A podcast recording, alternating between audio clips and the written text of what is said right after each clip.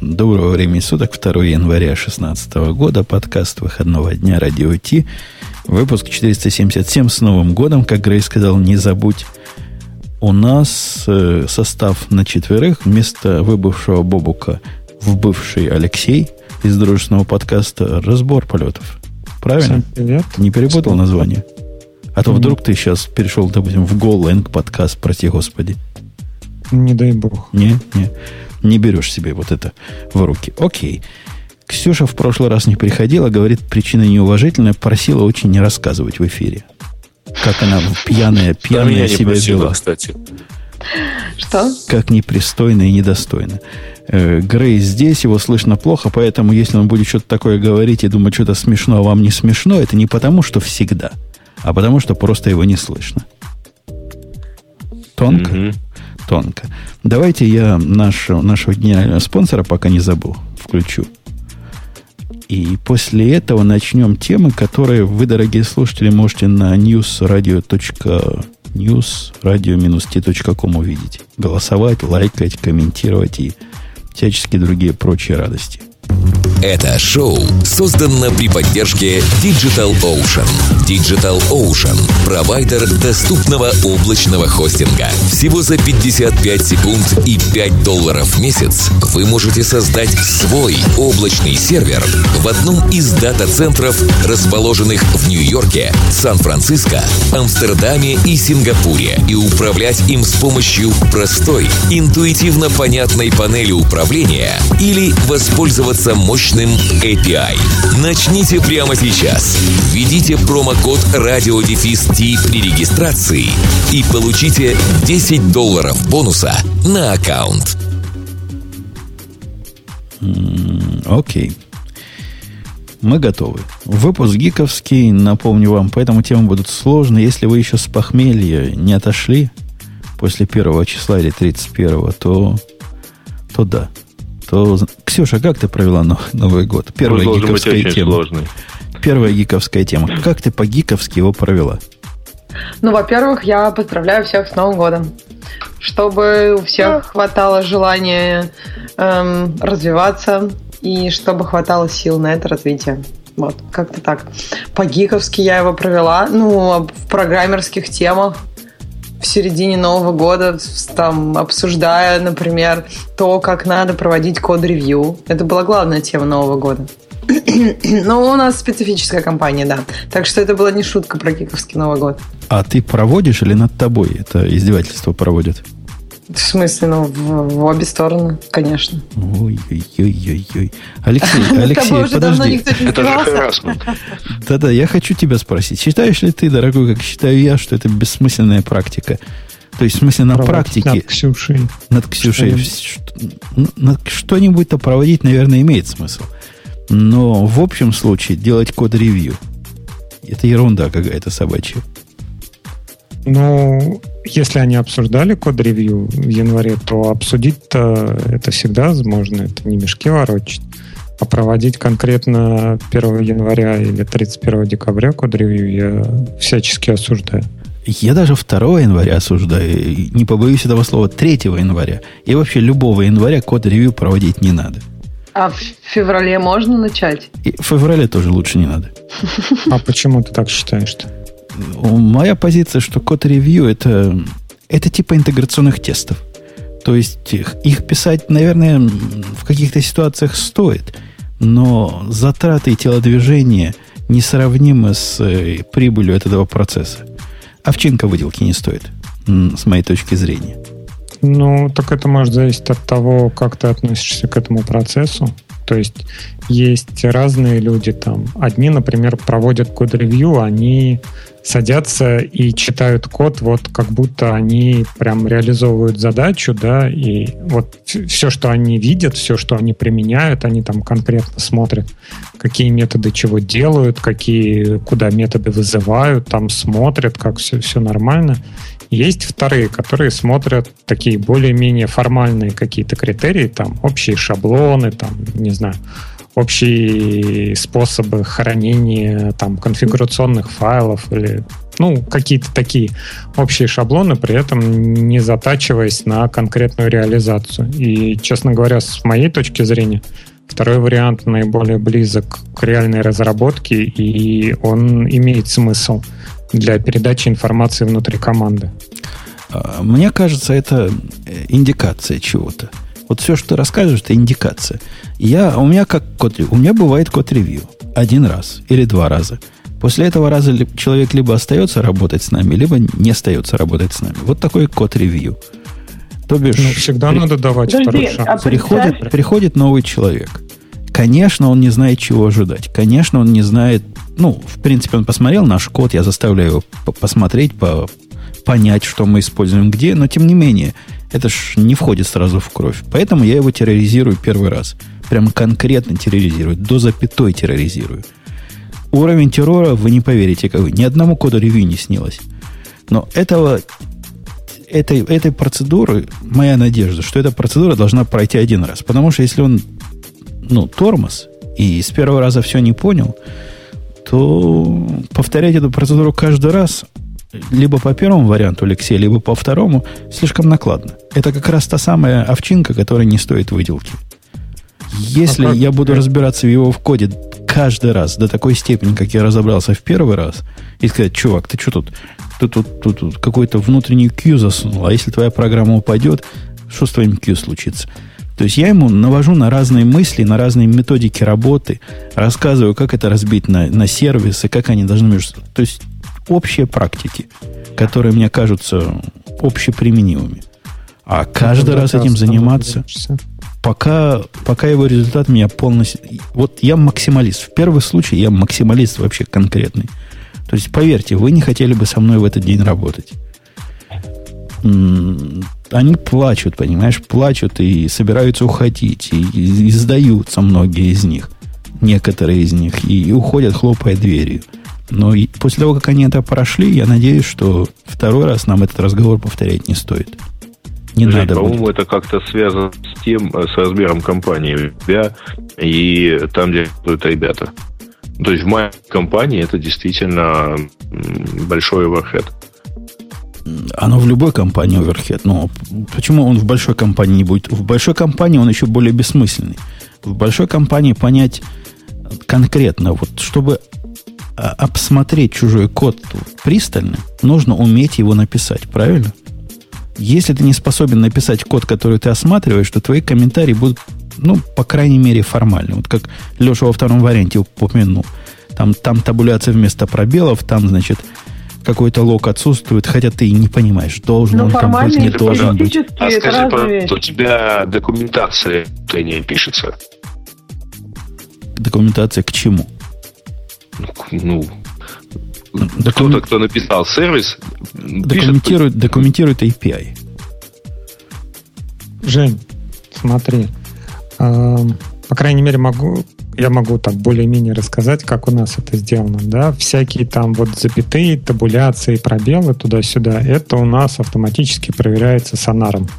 То есть здесь какого-то таких стилистических проверок, да, там вот ты там табы, здесь два пробела, а не три, вот этот вопрос снимается. Но э, когда ты читаешь чей-то код, да, вот там просто вот портянка. Я не знаю таких систем код-ревью, которые интегрированы прям в идею, чтобы можно было смотреть там название методов, что они возвращают, куда там что-то происходит.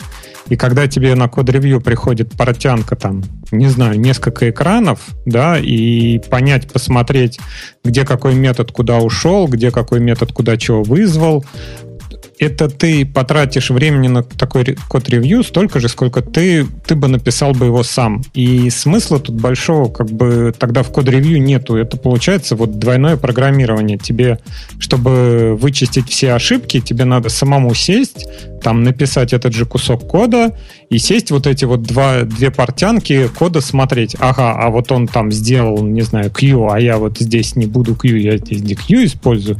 Там, например, да, вот давай-ка я вот напишу этот комментарий. Вот такие код-ревью, особенно если большой поток кода идет, это ты просто будешь там, не знаю, будешь только заниматься тем, что такое код-ревью делать и переписывать один, один за другим. Тут Никакого продуктивного не будет. Еще в том, во-первых, ревью не должны быть большими. То есть, если ревью там, я не знаю, 5000 строк, то ну, неэффективно. То есть, невозможно вообще что-то в нем понять и какую-то пользу туда привнести. Во-первых, для, во-вторых, для больших компаний инструмент ревью – это как бы инструмент передачи опыта. То есть, ты знаешь компонент хорошо, кто-то знает компонент плохо. То есть, человек делает ревью, и ему, ну, то есть, какие-то знания о компоненте передаются, потому что человек, который его мейнтейнит...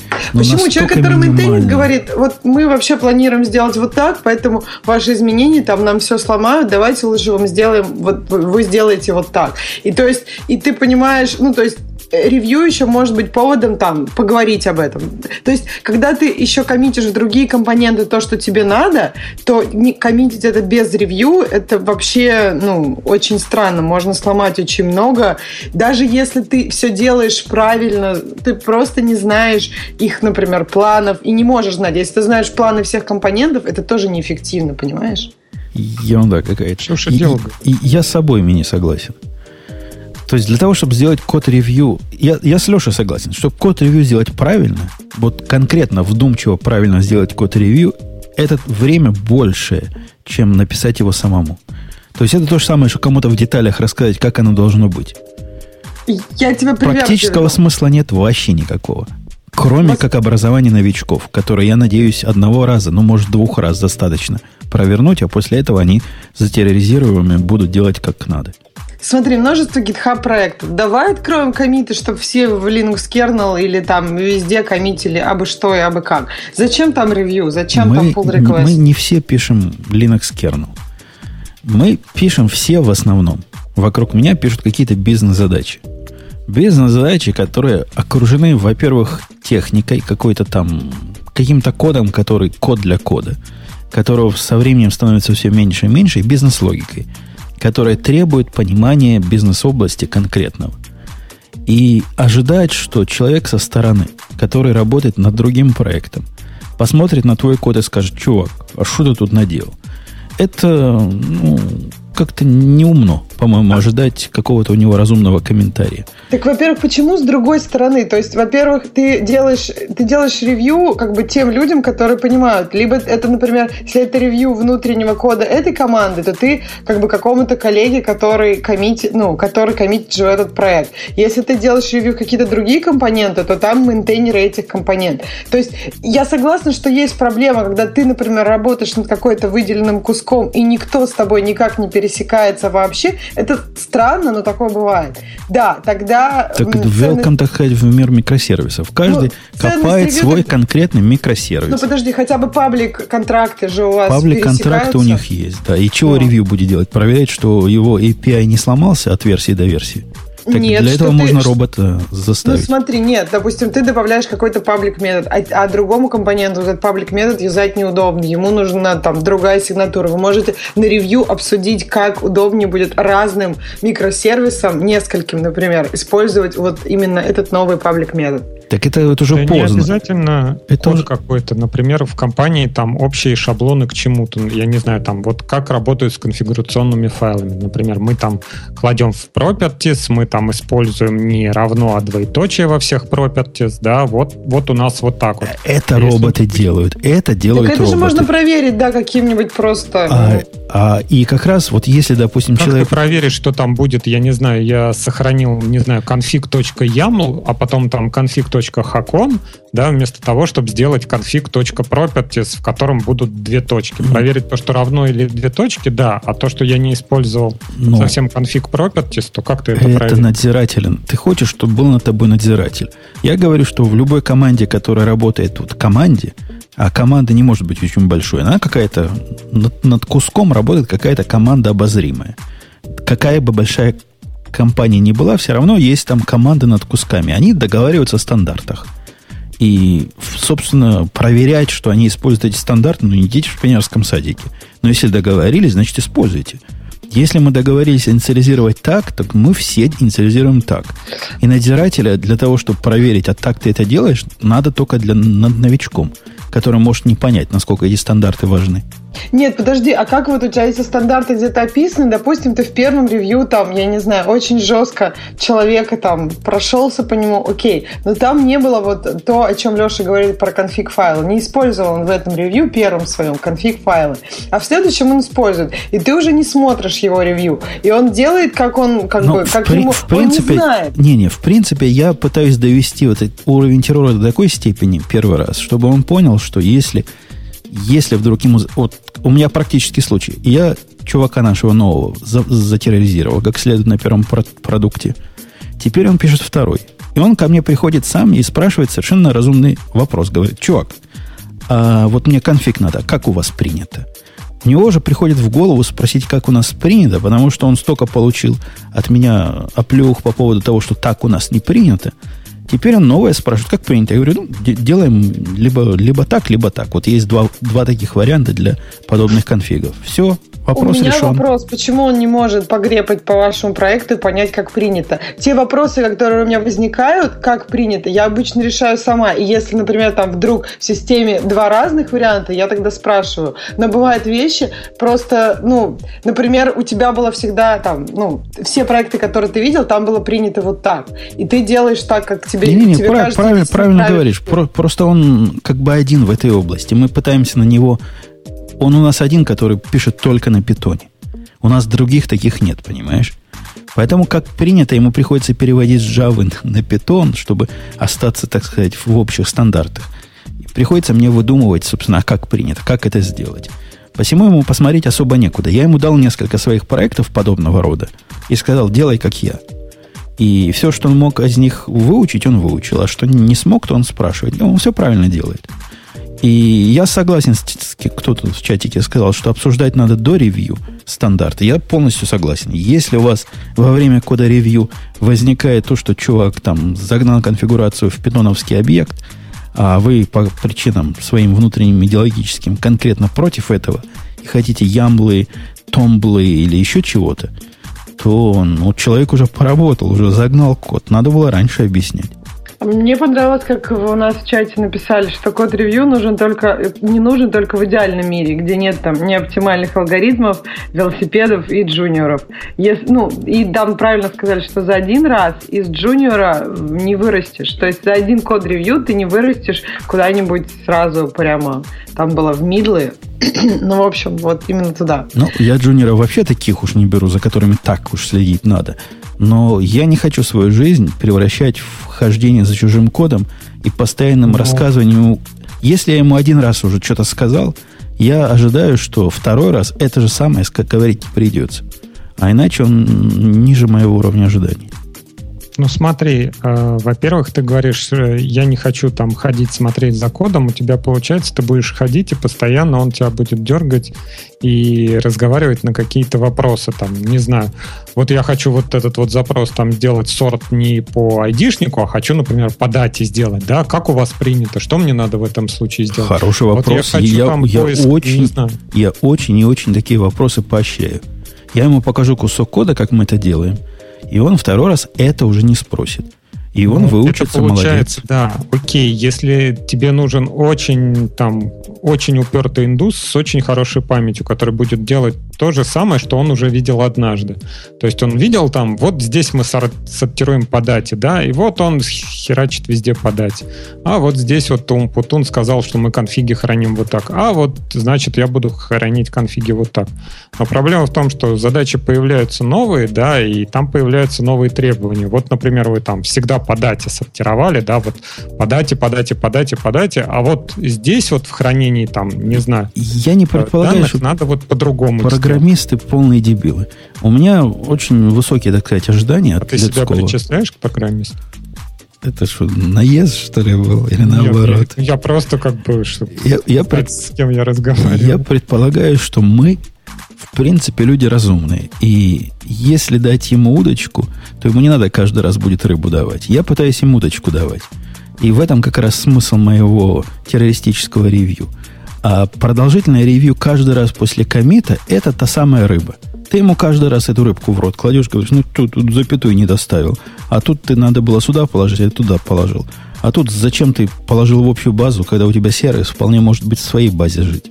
Нет. Это получается, ты не удочку, а рыбы по морде ему просто бьешь и все. То есть он что-то сделал, ты ему рыбы по морде. А не так, не так, не, не так. Я же, я же ему вот рассказываю, как. Я ему вдруг одной рукой бью по морде рыбы. Ты совершенно прав. Другой рукой держу удочку. Говорю, вот смотри, вот будешь делать так, не буду тебя бить рыбой по морде. Ну, окей, хорошо. Вот, та, вот ты даешь удочку, удочку, удочку, да, а вот надо сеть, например, дальше. И в какой, и при этом ты уже отключаешь режим ревью этого человека, он там уже где-то там, не знаю, что-то делает уже какой-то месяц. И тут появилась необходимость там много рыбы выловить, там сеть ему нужна, ты знаешь, что там, не знаю, сеть вот нужна. А вот он сидит с удочкой, так как ты ему сказал, что нужно ловить удочкой, иначе он получит по, по морде рыбы. Удочка это не та аналогия. Она не, не про то она, знаешь, библейская, типа, не давай рыбу, давай удочку, все такое. Но суть-то в том, что вот мой конкретный чувак, вот я, отходя от этой аналогии дальней, он уже делает не первый проект, а где-то третий. Первый проект я ревьюил. Второй проект я посмотрел, э, я тоже как бы ревьюил, но с точки зрения пэкэджинга, поскольку там был пэкэджинг такой, он уже стал так, такого размера, что его надо отдельно в сервис завернуть, в докеры, там, в композы. Вот с этим мы вместе работали. Я конкретно его на этом уровне терроризировал, но не, на уровне кода. На код я уже не смотрел. Типа код делает чего-то, мы уже в прошлый раз с этим разобрались. Третий проект он делает сам. И да, я заходил посмотреть, воспринял ли он все, что было обучено на первых двух, прекрасно воспринял. Делает как надо, передает там, чего надо через environment, чего надо через ямлы, чего надо так – экспозит порты, связывает их между собой локальными application нетворками. В общем, все, чему учили, он делает правильно. Молодец, что мне его ревьюить теперь. Четвертый проект я вообще смотреть не буду. Для меня четвертый проект будет просто box. Или даже третий. Он закончит, я его дерну, вернет правильный результат. Там меня, собственно, не волнует, что он там внутри писал, потому что я надеюсь, что писал он все, как я его научил. Ну, так вот, э, тут главное слово «надеюсь», да, вот у меня, например, в практике бывает часто, то есть вот чувак, да, ты там делаешь ревью его кода, да, вот он пишет, пишет что-то нормально, да, как все делает, как все делает, потом ему там приходит задача, я не знаю, что у него там, не знаю, в семье дела какие-то, или он там, там побыстрее решил избавиться, и тут он начинает, не знаю, генерит вообще хрень какую-то непонятную, да, там применяет, опять же, вот как твоя аналогия, там Q хранит у себя там в памяти, не знаю, в мэпы все закидывает, все, все там валится, и при этом, если бы я бы его отключил от системы код-ревью, просто просматривание, да, я бы потерял этот момент, и, скорее всего, вот этот сервис там бы сдох, и не знаю, куда бы мы двигались в этом случае. Вот в результате ты теряешь такую ситуацию, да, ты там, не знаю, в докере делаешь, ну да, ты запаковал, да, а как он чего делает, вот сейчас ты не можешь сказать, да, нормально, нет там Q никакого в памяти, который в out of memory вылетает, или нет. Ну, и у тебя получается... Да, и после этого, для того, для того, чтобы мне понять, что у него вылетит в Q out of memory, это такой же затрата, как его, если бы этого чувака не было вообще. Я бы это писал сам. Ну, зачем мне тогда нужен работник, за которым нужен такой тонкий уровень э, хождения? Я не согласен с тем, кто пишет, что у нас, значит, случай небольшой, проекты маленькие. Да они офигенно здоровые. Мне кажется, вопрос трейдов, потому что у тебя ты, ну, то есть если работаешь с каким-то человеком вместе над одним модулем, например, или ты работаешь над этим модулем серьезно, а кто-то тебе дает пол реквест в этот модуль, это другое. У тебя переключение контекста и вообще как бы цена ревьюинга кода, она маленькая, потому что ты тут все знаешь, ты достаточно быстро понимаешь, что хотят сделать, если там, ну, название этого реквеста адекватное, то есть ты понимаешь, что нужно сделать, ты понимаешь, как бы ты сделал, и видишь high level, как сделали. Правильно, неправильно. Ну, вообще, в ту сторону направление или не в ту. У тебя другое. То есть у тебя, то есть человек пишет какой-то микросервис. Тебе действительно, чтобы отревьюить, тебе нужно, ну, просто самому это в голове написать. То есть цена большая, плюсов, я согласна, может быть, не так много, потому что, ну, мне кажется, ревью, оно все равно, то есть если ты посмотрел много ревью от этого человека, и все они были адекватные, то у тебя внимательность на этого человека человека все-таки снижается, нежели э, если ты смотришь ревью новичка, и ты посмотрел от него там 10 штук, и все были там, ну, все были просто переделаны после твоих комментариев. То есть вот, ну, внимание по-разному. То есть я думаю, что даже если бы ты ревьюил код вот этого товарища, который на питоне, ты бы все равно его смотрел не так внимательно и мог бы, ну, как бы пропустить тот вот edge-кейс, о котором говорил Леша. То есть ревью, мне кажется, что в больших проектах оно нужно, но хорошо, когда у тебя есть возможность посмотреть это ревью без как бы, каких-то очень сильных затрат переключения контекста со своих задач. Ну вот, же, там... вот у нас у нас есть код ревью. Я сам себе, сам себе напротив скажу. У нас есть код ревью, но совсем не в традиционном виде. А выглядит он так. Чувак, который пишет код, абсолютно в неизвестном мне области. Вот он занимается автотрейдингом. То есть он автотрейдингом, а я наоборот смотрю за тем, чтобы э, его клиенты ничего не нажулили. Мы вообще по разные стороны баррикад. И я не понимаю его контекста, ну так, на общем уровне. Я примерно понимаю, что он делает. Он примерно понимает, чего я делаю. Области у нас разные. Ну, разные вплоть до э, сути того, чего мы продаем. Продукты у нас разные. У него fixed income, то есть по-русски это облигации. У меня какие-то опции или, или ценные бумаги. И тем не менее, время от времени он мне присылает снипет и говорит, глянь, чувак, какой-нибудь, знаешь, Mongo Aggregation Request. Я типа по Mongo специалист. Я тут ничего не намудрил. И иногда я ему присылаю, у нас по спрингу такой специалист, прямо вообще, прямо конкретный. Что-нибудь хитрое я ему присылаю, говорю, смотри, а вот это нормально, так принято это делать. Вот такой вид кода ревью, который добровольный, который отходит от того, кто хочет, чтобы его отревьюили, я полностью поддерживаю, и он не требует понимания контекста, и он не требует понимания, ну, ничего остального, кроме вот этого фрагмента, который тебе дали. Не требует трудного человека, не требует невозможного человека. Не требует невозможного. Честно говоря, вот, вот этот вариант, это прям совсем. То есть это вот, не знаю, ты сидишь там или решил пойти, пойти там, попить кофейку, да, там, не знаю, в туалет сходить. Вот идешь по коридору, тут откуда-то из кабинета выпрыгивает чувак с портянкой на 50 листов. Вот посмотри, у меня запрос от Монги. Вот посмотри, посмотри. И ты вместо того, чтобы там, я не знаю, до этого поговорить, да, вы там собрались где-то в кофейке, там поговорили, ты ему должен на этот код еще что-то прочитать, да, у тебя может быть своя загрузка. Так мы ж не... Ты там Опять же, ты, ты исходишь из того, что дебилы все вокруг. Нет. Я ну, понимаю, какой кусок кода ему можно дать, чтобы он смог на это что-то сказать. Он понимает, какой aggregation request мне дать и чего объяснить надо. Все прекрасно. И это все прекрасно работает. Вот, например, он бился, бился головой об стену. У него такой... Вы знаете, в Монге aggregation это сделано чужими для хищников. Вот просто конкретно. Чужими для хищников. Там ошибиться можно в миллионе мест, если ты это руками пишешь. Он в одном месте сделал сорт по фолсу, в другом месте сорт по true сделал и удивлялся, почему у него, значит, результат не совпадает. Свежим взглядом глянул, но у него был вопрос, у него была проблема. Зачем мне решать проблемы, которых нет? Ну, вот, Мне кажется, это не вот, ревью. То есть, то есть, то есть, то есть, то есть, то есть, сейчас, вот есть там вариант э, чувак делает там агрегейшн запросы, да, вот он что-то делает, вот ты его побил э, по морде рыбой, да, вот он фигачит вот эти вот запросы, повторяет одно и то же, и тут там, не знаю, ты такой умный, почитал книжку, что там что-то надо делать, да, вот маленький кусочек сниппета вместо там сортировки по true и сортировки по false, там делает сортировку и, да, там true и false, например, и. Вот.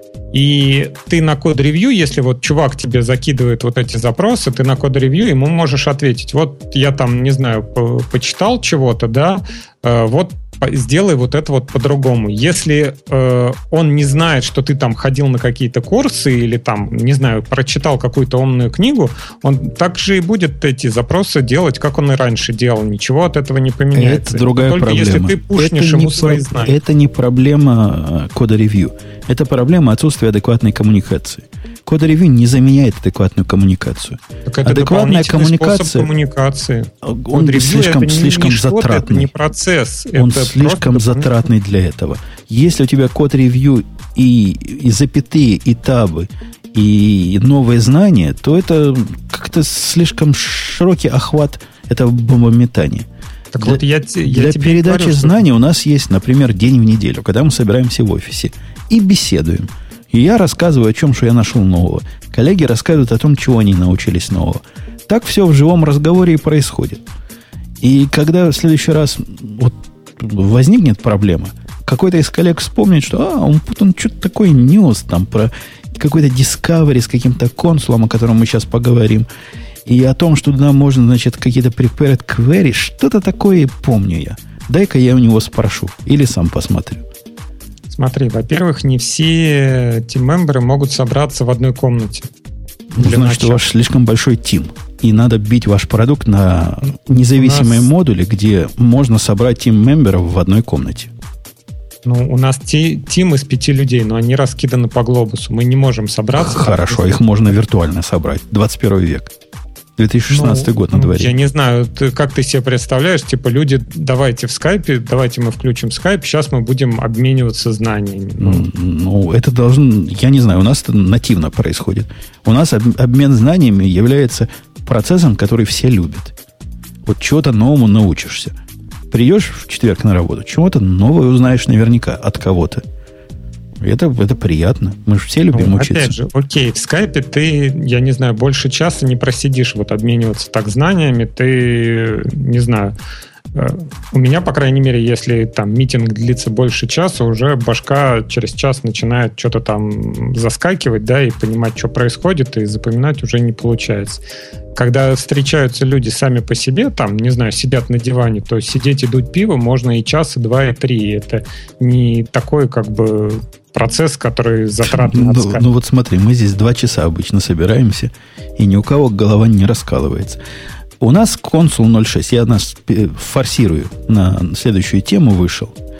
И давно вышел уже. И несмотря на то, что номер такой минорный, а изменения прям более чем мажорные. Но он с 0.5, по-моему, 3 или 0.5.2, который был до этого, перешел на 0.6. 0.5.2. И это прям большой дел. Ксюша, Согласна, что большой дел. Ксюша? Ну, если ты говоришь, что большой дел. Ладно. Ксюша, а угадай, почему большой дел для Умпутуна? Потому что там поддерживается что? Докер, MongoDB. А, вот так. Докер, причем докер там и раньше... Нет, там, там несколько концептуальных изменений. Во-первых, это я для себя выяснил совершенно с другой стороны, когда Э, когда искал, какой внутренний стор сделать для своего недобитого, одного из недобитых Go сервисов.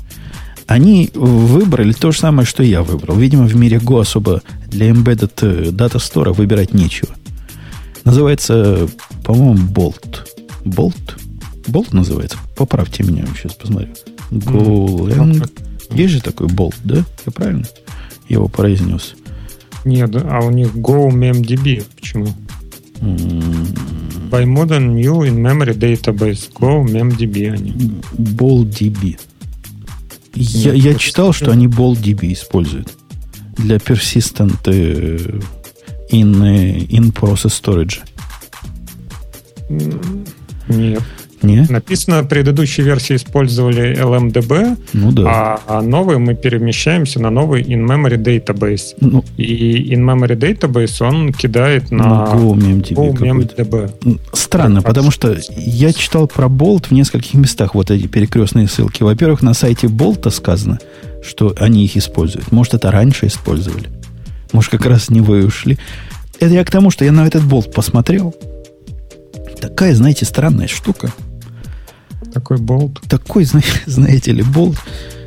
Такой незамысловатый key value store, что прямо аж берет от незамысловатости. Но может там весь смысл был в незамысловатости, я не знаю. Вот я гляжу на него и не могу понять, как люди выбирают между документной базой, между документным стором и key value стором, и кто в разумном уме захочет себе все эти не проблемы, а вот этот весь этот низкий уровень э, Key Value Store, когда можно сделать документ Store. Вот я не понимаю. Кто-нибудь не может объяснить? Есть ну, там пять случаев. Есть, есть пять случаев, когда у тебя есть данные в Key Value входят. Я согласен. Во всех остальных случаях, в шести, в семи, в десяти, документная модель, по-моему, подходит гораздо больше. Ну, не всем нужны документы как таковые. Очень часто для там, таких вот стараджей, которые просто тупо надо сохранить, key value самый эффективный вариант, когда какие-нибудь токены или что-нибудь по ключу у тебя вот. Ну, как, когда тебе нужно искать, persistent map сделать, как бы, да? Вот только вот да. в этом случае тебе подходит да. key value store. Но в реальной вот смотри, реальная жизнь. У нас вот этот сервис News есть. newsradio.com. Ему надо где-то news эти хранить. Правильно? Новость выглядит как? Новость выглядит как структура, которую можно в JSON предоставить, представить как куча полей. В этой структуре есть. У этих кучи полей можно какой-то key придумать. Ну, например, Slack, да? Или, то есть URL. URL, он как бы key, по которому можно все остальное доставлять.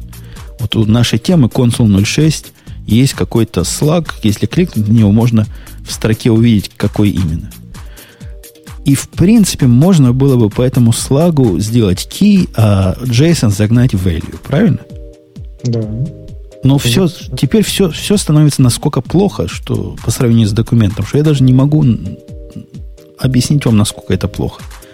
У меня есть ну. флажочки разные, которые надо устанавливать. Я по ним хочу доставать. Я не хочу делать итерацию по всем записям и вынимать только с таким флажочком. Это же 16 век. Я хочу попросить у дата-стора, дай мне с таким-то флажочком.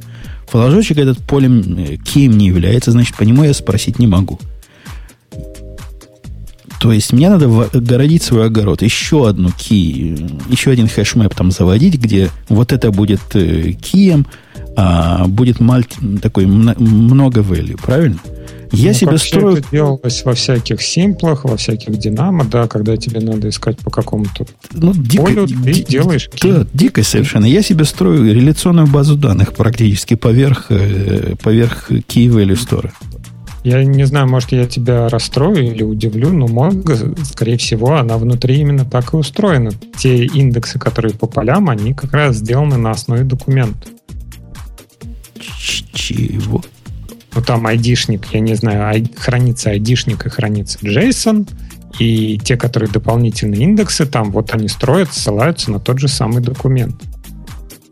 Я не понял, что ты сказал, а самое главное, я не понял, почему это нас должно волновать. Как оно внутри устроено. У меня так есть высокоуровневая это... концепция, где я могу э, любое поле трактовать как э, поле, по которому я могу делать выборку. И для того, чтобы мне это трактовать, мне ничего делать не надо. Вообще ничего делать не надо. Ну, кроме как в момент создания базы сделать, что я уверен, что эта комбинация полей может быть индексом. Все. Вот смотри, мы, например, используем у себя Elasticsearch. Вот это типичный вариант, когда есть хранится какой-то JSON, и все поля, которые из него берутся, то есть вот есть у нас документ, там, json документ, все, все поля, которые берутся, по ним строится индекс. То есть у нас получается вот для всех обратный индекс. То есть все, все поля, которые там нужны, они записываются каждый в свой индекс. И здесь, например, если тебе надо хранить там, не знаю, использовать какой-то быстрый поиск, вот это вот много-много-много индексов, это будет гораздо эффективнее, чем что бы то ни было. И опять же, можно его там в embedded какой-то засунуть, это все будет быстро работать. Ну да, когда добавляется новое поле, по которому надо искать, надо там перестраивать индексы, надо искать по текущим документам, это все проблемы такие. Но ты, наличие ты пытаешься сделать документную, не найдешь. документную базу из Key Value Store. И я понимаю, что это можно сделать. Ничего в этом такого дикого нет. Я просто не ну, понимаю, сделал. зачем. То есть, оно так и сделано? Нет, то, что оно сделано, как у них внутри, как у них там эти биты устроены, это дело десятое внутри э, Монги. Но с точки зрения пользователя, с точки зрения того, кто делает запросы к нему, у него есть довольно высокоуровневый язык запросов. Не настолько высокоуровневый, как select from, там, group by, terper, но тем не менее примерно такого же уровня абстракции. И на этом уровне абстракции приятно жить. Понятно, что этот уровень ты не перенесешь на другой продукт, но тем не менее, хотя бы внутри этого продукта ты живешь с этим уровнем абстракции. Попытавшись жить на уровне абстракции болта или динамо до этого, ну, это, это действительно сложно. Это хорошо подходит под задачи, которые в реде складутся. То есть у тебя ну, есть по кию, надо value какой-то взять, такой типа кэш. Вот это прекрасно кладется сюда. Все остальное, мне кажется, пытаться засунуть в Key Value Store это издевательство над здравым смыслом и самим себе. Ксюш, ты согласна? Ты хочешь сказать, что везде, везде, везде, везде надо использовать Mongo? Ну, а если не будет таких документов и таких поисков и таких агрегейшн фреймворков, то это вообще ересь, и это никому не надо. Такие легкие решения, они не нужны никому. Ну вот так? Видимо, есть такие области, где и такие легкие решения, где все можно формализовать без особого напряга для мозга, как набор связанных мэпов. Наверное, такое бывает. Но даже в моем простом случае, мне показалось, документная модель описывает мою реальность новостей, которые мы сейчас смотрим, гораздо ближе э, к телу, чем попытка засунуть все это в хэшмэпы попытка. Ну, иначе, иначе у тебя два выхода есть. Либо засунуть это в связанные хэшмэпы, правильно? Чтобы засунуть да. это в key value. Либо использовать документную модель. И либо реляционную модель. Что, в принципе, к хэшмэпам недалеко от них ушло. Просто добавляя тебе синтаксический сахар вокруг хэшмэпов. Так нет, но по большому счету все, все какие-либо стороджа это такой как бы синтаксический сахар над key value, потому что у тебя есть key как айдишник и есть value как какой-либо документ. А все остальные документные базы данных, реляционные базы данных, это как бы такой синтаксический сахар над поиском по такому индексу, да, где есть key где есть value. То есть ничего такого здесь нет, и если появляются продукты, да, которые там минимально необходимые конфигурации и минимальный там какой-то кубик лего да, для конструктора, который можно использовать, то почему бы его не использовать? Я, я от Key, я реально думал, вот сейчас сделаю на болте на этом, на Key Value Storage. Он простой, хороший, транзакционность поддерживает, прям красавец. И сделан неплохо. Ну, то есть, конечно, хорошо особо на Go не сделаешь, но они попытались сделать как можно э, приятнее. У них, например, транзакция работает внутри метода или функции, которой ты передаешь функцию, которая, собственно, все делает. То есть оборачиваешь функцию функции. Понятно, как это, то есть нормально, оно кривовато в Go немножко выглядит, но тем не менее с этим можно жить. Ну, похоже, если вы знаете, когда вы обходите какое-нибудь HTML-дерево или еще какое-то дерево там дома, то у вас можно такой визит сделать метод, которому другой метод обработчик передать. Вот примерно такая же концепция у них транзакций. Однако я сломался на относительно простой задаче. Когда я выбираю, например, активную тему, вот сейчас я выбрал активную тему. Для того, чтобы эта активная тема стала для вас, для всех активной, надо кучу всяких проверок сделать. Во-первых, надо узнать, а есть ли другие активные темы. И их все другие активные темы, сколько их не было, надо сделать неактивными – то бишь, Леш, ты понимаешь, активная тема должна быть ключом, правильно? Активно и список тех, кто активен, должен быть к ней присобачен. Ну, это вообще как маленький Global Lock и, и вперед. Global Lock. Ну, они ж могут быть, ну, а вдруг их две, ну, как, а вдруг, это же база данных, сегодня зашел, завтра вышел. Процесс разный, может быть. Активная с прошлого раза осталась. Она в сториджи. Эта тема активная в сторидже живет.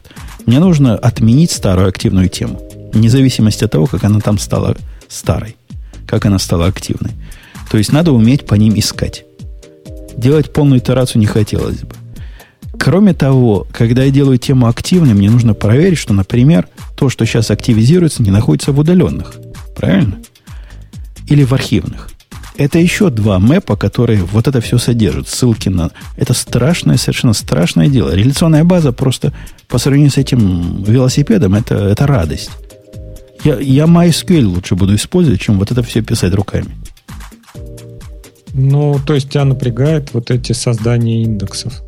Создание индексов под каждый use case да. руками, создание этих индексов. Это не только индексов, это индексы, которые они по-разному себя ведут. Некоторые индексы ссылаются на ссылку на запись, некоторые индексы ссылаются на другие индексы. Это совершенно страшное дело. Ну, тут понимаешь, как бы вопрос в том, что необходимо и достаточно, да.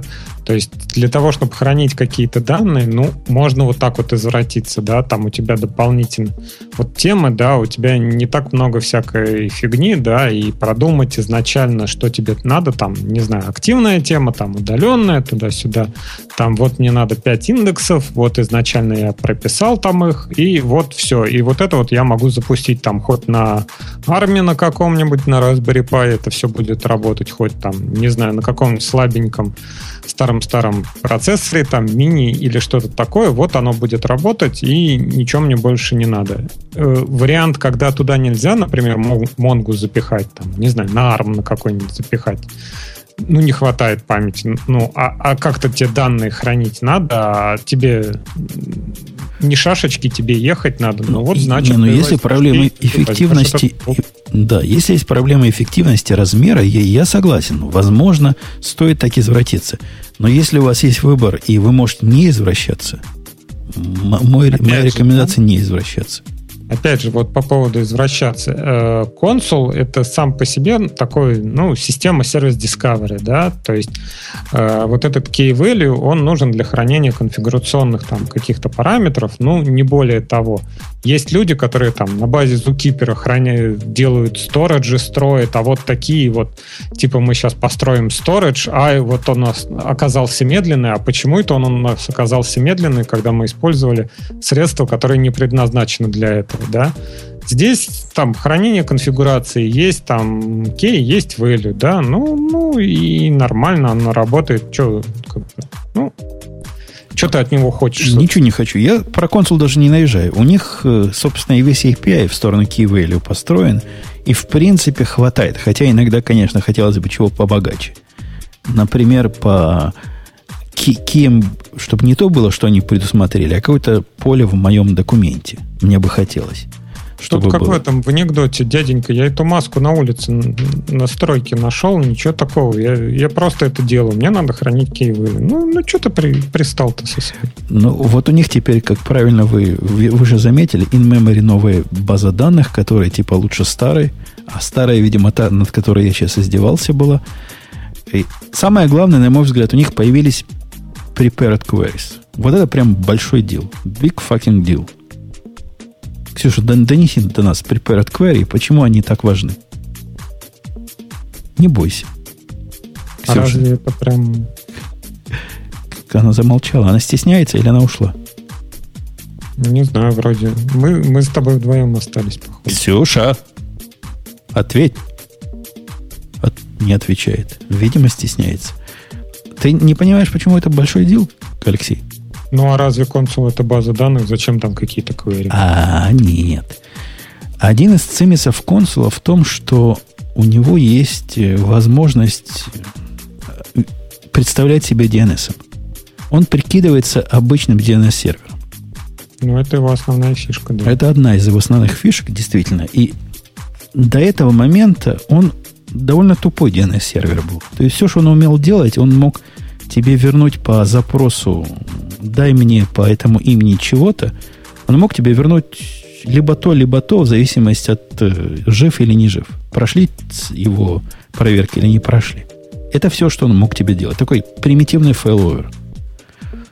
Если тебе, например, были такие сложные use cases, ну, например, по запросу ты хочешь, чтобы тебе по проксимити вернул адрес. Resolving был по proximity. То есть, если ты в дата-центре A, то даже если у тебя A и B живы, ты не хочешь раунд робин. Ты хочешь, если ты с A, всегда, чтобы тебе на A резолвилось. Понимаешь случай? Ну, те, которые близко вообще. Ну да. А сделать это было, в общем, никак нельзя. В общем случае, через DNS. Теперь ты можешь ему запрограммировать запрос который будет выполняться там внутри. И твой, в зависимости от выполнения этого запроса, он будет понимать, чего тебе возвращать. Вот эти самые prepared query как раз про это. И это чрезвычайно круто. Вот промо Нет, вообще. Разве, ну, по поводу Proximity, разве там не было возможности дата-центров? И для дата-центров, если ты подключаешься к какому-то дата-центру, он тебе и указывал конкретно. Ладно, я тебе... Proximity, может, плохой пример. Хотя для того, чтобы конфигурация с множественными дата-центрами, там тоже без бутылки не, не разобраться. Пример, okay. ты хочешь делать вот этот load balancing в зависимости от того, насколько заполнены очереди в том или ином месте. Если там перегружен тот клиент, ты не хочешь, чтобы на него шли дальше запросы. Очень жизненный пример, правильно? Ты хочешь дать ему обработать все, чем он сейчас занят, в зависимости от, не знаю, какого-то результата дергания какого-то его реста. Ты дергаешь их все, понимаешь, опаньки, вот этот сейчас дергать не надо, он так занят и без меня. Угу. Понимаешь? Понимаешь. Теперь это можно сделать при помощи этих самых prepared queries. По-моему, ну, заодно за это стоит понимаю, обновляться на 0.6. Насколько я понимаю, это просто поиск по маске. То есть надо какие-то дополнительные теги вешать там на сервисы, а ну, дополнительные эти сервисы, там, дополнительные атрибуты, да, сколько будет это определяться. Не знаю. То, то, что вот здесь вот пример, там у нас есть там, базовая конфигурация и есть какая-то там стейдж конфигурация. Давай-ка мы не будем использовать стейдж. Но вот э, использование помимо того же самого фейловера, какие возможности у него еще есть? Но он может, да, ты там понимаешь, не CPU, да, но а как ты это описывать будешь? Э, как э, это позволяет тебе Какие... Ну, ты говоришь, вот health check там, не знаю, отвечает не у всех серваков, например, или там у какого-то сервака он отвечает, что вот смотри, я сейчас загружен сильно. А как ты что-то дополнительно запрограммируешь, кроме того, что там? Ну, это, это же DNS, понимаешь? У DNS особых выборов нет. Он может либо Слушайте, тебе... уже, уже я понял, извините. Вот да, даже Грей понял. Он тебе может либо отдать этот адрес, либо не отдать этот адрес в резолвинге. Он как бы бинарный по определению. Но алгоритм определения отдать или не отдать теперь ты можешь задать довольно гибко. А раньше ну, ты был вот, ограничен, то, ограничен типа жив или не жив. Это все, что можно было сделать. Теперь гибкость у тебя есть на уровне жив, но как-то плохо дышит. И давайте мы не будем на него резолвить. Так нет, ну вот как определяется, что ну вот типа он дышит, не дышит, да, то есть... Ну, Слушайте, как, фан, как фантазии хватит. о том, как определить. Ребят, я посидел и так почитал, и так почитал. Значит, суть в том, что ты через API прописываешь ему правила, как определять, а дальше он, э, он этим отвечает тупой DNS-запрос. Не через API, а это типа расширение DNS. Да, такое. нет, окей. Это я понял, что он отвечает через DNS, ты его спрашиваешь, дай-ка мне вот сервис такой, то он тебе ответит там то, что, то, что тебе надо. Я говорю про то, как вот он определяет. Ты там прописываешь правила, что там надо, чтобы серваки были нагружены не более чем на 20%, например, да, и там, не знаю, находились в этом дата-центре. Как этого, ты ему опишешь какие-то дополнительные правила, типа вот не больше 100 запросов по загрузке картинки он должен обрабатывать сейчас. Ну, а как, какая, какая разница? Собственно, тот, чего тебя возвращает про 20%, у него же внутри из коробки он про 20% ничего не знает. Это он дернет тебя за что-то, что ты сказал, 20 или не 20. Точно так же он дернет тебя за что-то другое, которое скажет, 100 картинок уже было или нет. Можно про картинки дальше или нельзя? Разницы никакой он... особой нет ну, окей, то есть тебе надо где-то записать, что он должен из твоего сервиса дергать откуда-то значение там. Кон- знаю, конечно, какое. это как раз и есть prepared queries. То есть ты можешь к этому query, который ты при, при, приготовил, как Грей тебе правильно сказал, не больше 100 картинок за час .query.consu. И вот это и будет дергать твои эндпоинты, которые будут знать, что это означает. И то есть в эндпоинте я ему должен прописать, что я ему должен возвратить не просто жив я сервак или нет, а должен я ему возвратить э, количество картинок, которые я сейчас обрабатываю. Нет, там, по-моему, на уровне false true. Ты его, он тебя может, не может. Типа, проходит это и не проходит это. Мне, мне так кажется. Я сам просто не пробовал, но мне кажется, оно должно быть так. Ну, ну вот, опять же, а там, ты... Слушайте, судя по примеру, там довольно. Ты описываешь, условно там, набор условий, которым должны удовлетворять инстансы, а дальше запрос соответствующий там вот, закодированный в виде этого queries выдаст тебе набор из, скажем, трех э, адайсов, то есть три инстанса, твоя, твоему, с твоим нескольким, там, с load average таким, с количеством там свободных серверов э, так, таким-то, и вот 10 секунд, например, или 15 секунд какой-то TTL туда запнешь, он у тебя, это у тебя будет жить. Так, такое Нет, я, я и говорю, что э, там Умпутун преподносит, преподносит это как big deal, а я говорю, что набор правил, который вот здесь, вот он там, ну, окей, он расширенный относительно того, что жив, не жив, да, то есть там можно как-то что-то конфигурить, но такого, что вот конкретно, например, я хочу настроить, что 100 картинок вот на этом серваке обработались, а больше на этот сервак там, не знаю, не закидывать, такого сделать не получится. Да получится. Это не получится сделать средствами консула, но получится сделать средствами того, что отвечает на твой запрос. С, ну, при помощи окей, твоего health чека. Ну вот я тебе пример приведу. Вот знаешь, есть такая система Монит которая да. мониторит чего угодно. Она ты, твой вопрос можно переформулировать так. А вот монит такой тупой, ты можешь сказать, потому что он не может понять, 100 картинок тут уже загрузилось. После этого надо давать сигнал, что он упал. Понятно, монит про картинки ничего не знает. Но у монита можно сделать проверочку, которая будет вызываться раз в минуту, которая будет чего-то за хвост дергать. И это чего-то, что он дергает за хвост, вернет ему минус один или ноль этого, если ты можешь это чего угодно запрограммировать, как ты хочешь, на питоне, на баше, на Go, на Java, достаточно практически для всех случаев. Любая логика, которая тут тебе надо, ты засовываешь внутрь своего проверяльщика. И вся задача консула или задача монита же... просто дергать его за правильный хвост. Логику ты засовываешь внутрь не проверяльщика, а самого проверяемого. То есть ты там, не знаю, внутри своего кода проверяешь, ага, мне пришел health check, дай-ка я посмотрю, сколько я обработал картинок. Конечно, О, я обработал конечно, меньше 100, конечно. я ответил. А кто же еще может это знать? Конечно, Окей, только хорошо. тот, кто бизнесом занимается и знает, нарушены ли его бизнес э, требования или нет. Хорошо. Чем это отличается от того, что консул сам по себе проверяет health чеки, да, он кидает health check, я внутри на своем серваке проверяю, ой, я там 100 картинок, не знаю, еще не обработал, давай-ка я ему отвечу, что health check у меня нормальный, окей, не, консул а я тебе скажу, вот в чем, этот сервак я тебе, внутрь ответа. Я тебе скажу, в чем разница. Раньше, ты прав, оно и до этого можно было health чеки запрограммировать. И сейчас, кстати, это один из, э, одна из новшеств. Их теперь проще создавать для докеров. Они там сделали поддержку, можно дергать докер прямо изнутри, можно TCP коннекты проверять изнутри. Оно и без этого можно было раньше это сделать. Я и до этого такие вещи делал.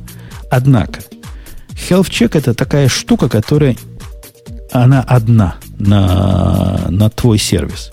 То есть ты задал набор health чеков. Он должен быть такой, такой, пинг проходить, такой, такой. И если оно все прошло, молодец, консульт на тебя может резолвить. Если один из них упал, все, мертв. А я теперь говорю, смотри, это не check. Она достаточно живая. То есть в общем случае мой сервис жив. Однако, если меня пытаются резолвить через вот такой-то URL, я должен понимать, что я не хочу быть жив. В этом случае я хочу быть немножко мертв. А когда меня через другой URL, который с другой бизнес-логикой абсолютно связан, дергают, я хочу быть жив – он стал такой не бинарный, понимаешь, он стал много, многоликий.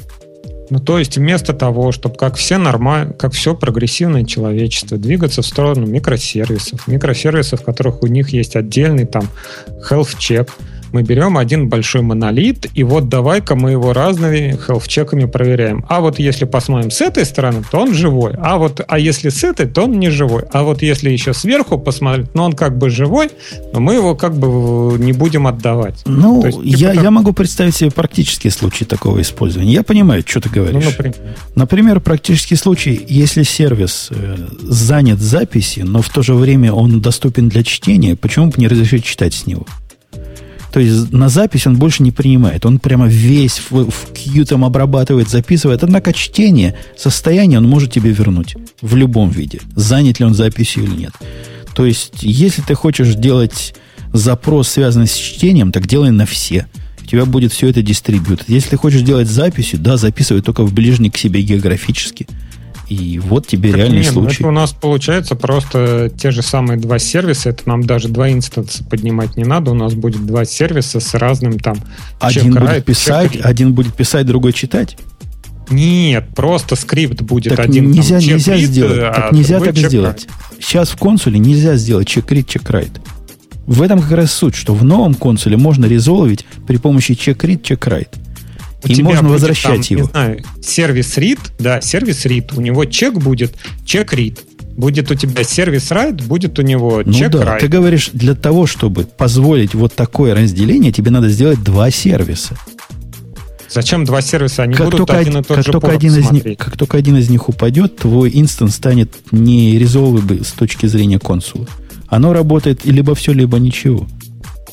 Ну, тебе надо считать, да, ты в DNS долбишь, эм, верни ко мне чтение, да. Вот этот скрипт check read, он будет проверять твой сервак на чтение. И это будет один сервак чек-райт, он DNS э, там отвечать будет. Иногда твой сервак там с портом, да, иногда ничего не будет отвечать.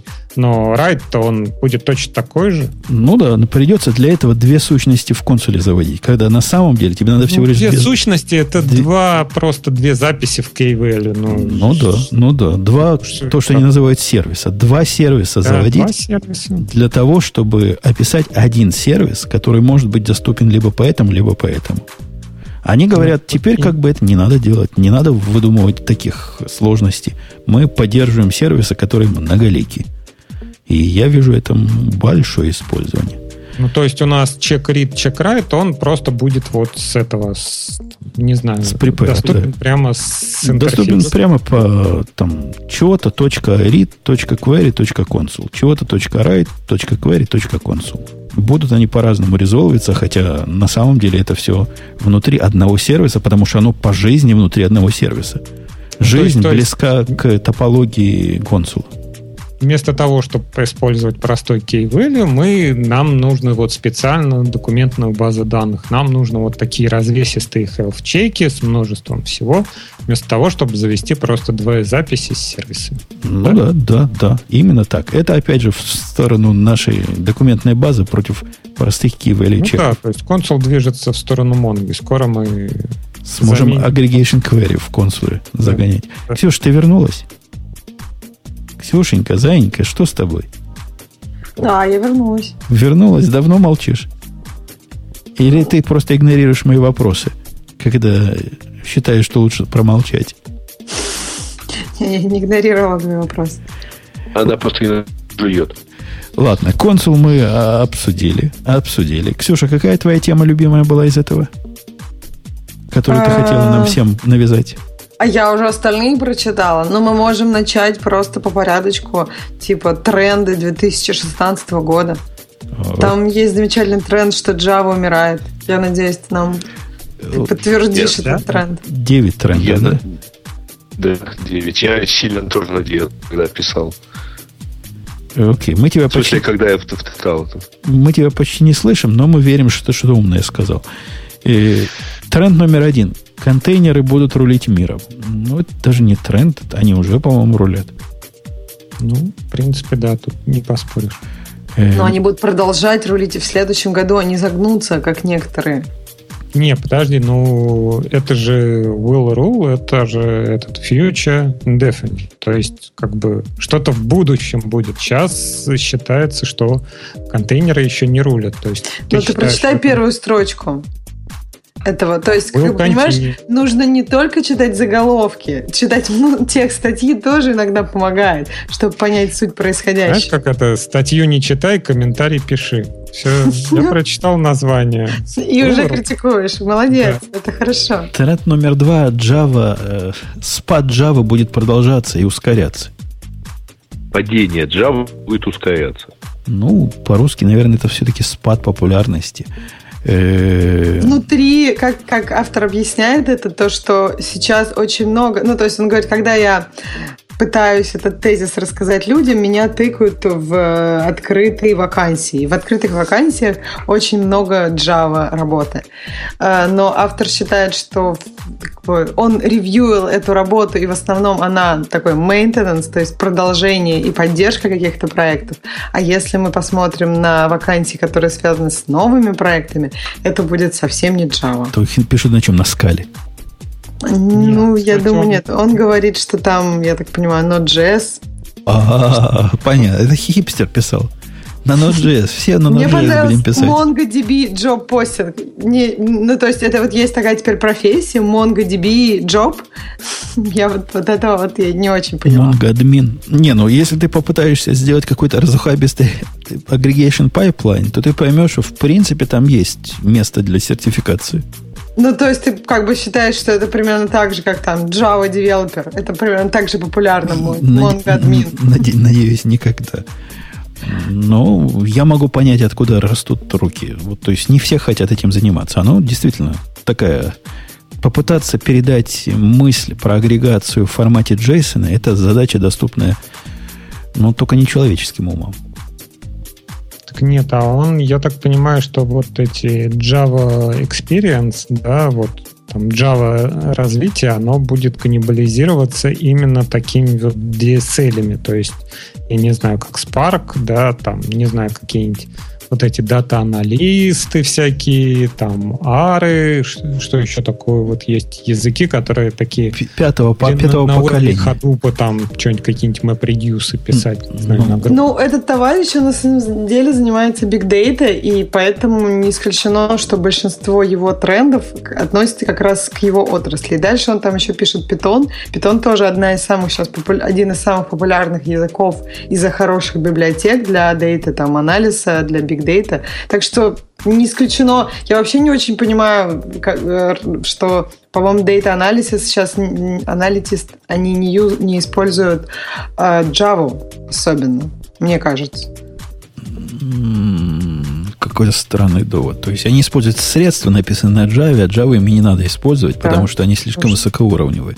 Но почему это приводит к его выводу? А вывод у него выучи что-нибудь новенькое, а не то будешь как старый козел с каболом. Ну, вот я правильно же перевел? Пятый тренд вот как раз Spark, Spark, Spark. Все, все на Spark. Все будем на Spark. Э, NoSQL, базы данных, что с ними случится? Лузер. Нет, я так понимаю, что он считает, что это... Ему не нравится слово NoSQL. Ему кажется, что нужно их называть там Highly Scalable and Cloud Ready. Ну, в общем, нет, он говорит, что все хорошо там будет. Но ожидает, что, что компании их будут использовать в критических Да, что прям все, все уже пойдут туда. Но мы пропустили, он говорит еще... Деви... Я, и правда, не понимаю, как это девелопер тренд, но вот он считает, что EMC и Dell Merge будет ну, большим большим поражением, ну, то есть большой проблемой, так понимаю. Я, правда, не понимаю, как это сильно влияет на разработчиков. Вот именно это ну, может, просто большие компании, как бы там, не знаю, есть всякие IBM, их Hewlett Packard, которые двигаются в сторону сервисов. И угу. Dell, видимо, покупая ну, Там EMC... просто напрямую пишется, что вам придется с этим учитывать, потому что storage бизнес EMC и сервис бизнес э, Dell. Ну вот. Окей. Ну, а мы, тут, нет еще одного пункта, что все уйдут в облако, и поэтому все эти MC-делы больше никого интересовать не будут. Нет, ты знаешь, я думаю, что автор просто он человек с довольно ну, с так сказать, направлением работы, и поэтому ему, ну, как бы на себя это примеряет. Не, ну, Все, не из большой компании, например. Это, это понятно. Вот Spark, Spark, Spark его, это а, а, а, а прямо ну, реально, вот это Spark, Spark, Spark, все, все, все на спарке, все про Hadoop забыли, все со спарком теперь. То есть мы, мы будем большие big data. big data анализировать теперь при помощи Spark стриминга. Ну, не знаю, может. Кто специалист тут подтвердил, мы, видимо, все далеки. Real time... Trump make big data great again. Real time everything. Every, every, как у вас говорят, Грей, everything. Everything. Нет, Every... подожди. Не-не-не, я пытаюсь, да, сказать, как... Русский там особо произносит. Every, everything. Everything. Вот, вот, вот что я хотел сказать. Everything. Вот так у нас учили в школе. Нас учили, что синк это раковина, и все после этого боялись говорить синк. Это позор. Позор. Это, еще это был просто такой позор на всю оставшуюся жизнь. Real Timi Every Sync. И точно, Тими это, это, это точно. Тими? Почему Тими? Тиме? Тиме. Так написано, Тиме. Это другая школа уже. Сале. Это, это, это только в, в англоязычных школах учили тайм, а в обычных общеобразовательных Тиме. Конечно. В общем, будет Analytics больше не... Он про real-time имеет в виду, опять же, про Big Data, что они все станут такие, как этот самый Redshift, где ты анализируешь прямо на ходу, а не так, как в ходупе, где Джоб засунул, и он Я когда-то выполнился. Нет. Не, не, даже не так. Но действительно есть такая тенденция, а ты э, не анализируешь это, а тебе уже понадобится в реал-тайме принимать решения. Сейчас э, довольно специфично потребности, ну, есть довольно специфические э, кейсы, когда так действительно делается, например, при показе рекламы. А здесь тебе там, в ближайшем будущем понадобится э, действительно помогать э, принимать решения, в том числе на основании дейта, э, по ходу, вот как в, в тайме. А какие решения, кроме там, не знаю, вот мне в голову приходит... Показать баннер или не показать баннер? Продавай, продавай Нет, в реал-тайме. А так-то что можно еще в реал-тайме делать? И разве это роботы не должны делать все это? Не, он про другое говорит. Мне кажется, Грей не прав вообще. То есть в стандартных, если мы, опять же, а, находимся в Big Data, то это как раз в сторону Spark, Spark, Spark. Это вот про это примерно. У них же есть подход, когда ты делаешь задачи, которые могут там часами работать, и что-то тебе насчитают в конце концов. А есть новый подход, когда ты данные стримишь, как бы их современная реинкарнация ходупов над ходуповыми мап-редюсами, то это как бы у них совсем другой мир уже считается. Я думаю, это вот в эту сторону. И TL продолжен быть, э, продолжен быть таким же крутым, крутым, крутым, как и был. Ксюша, ты ETL пользуешься? Как ETL расшифровывается? И, и, ты должен... Extract, Transform and Load. Точно, точно. Леш, ты пользуешься ETL в Spring? У них специальный Spring Batch для этого есть. А мы что-то забили на него. А, не, мы делаем, мы делаем это для миграции всяких, всякие джобы, типа миграции данные из одного места в другое, переложить туда-сюда. Вот это вот на Spring Batch хорошо как раз получается. А таких каких-то задач, чтобы что-то делать, проще свое простое написать. Мы тоже к такому же выводу пришли, хотя поначалу нам это казалось э, его модель описания ETL любопытной.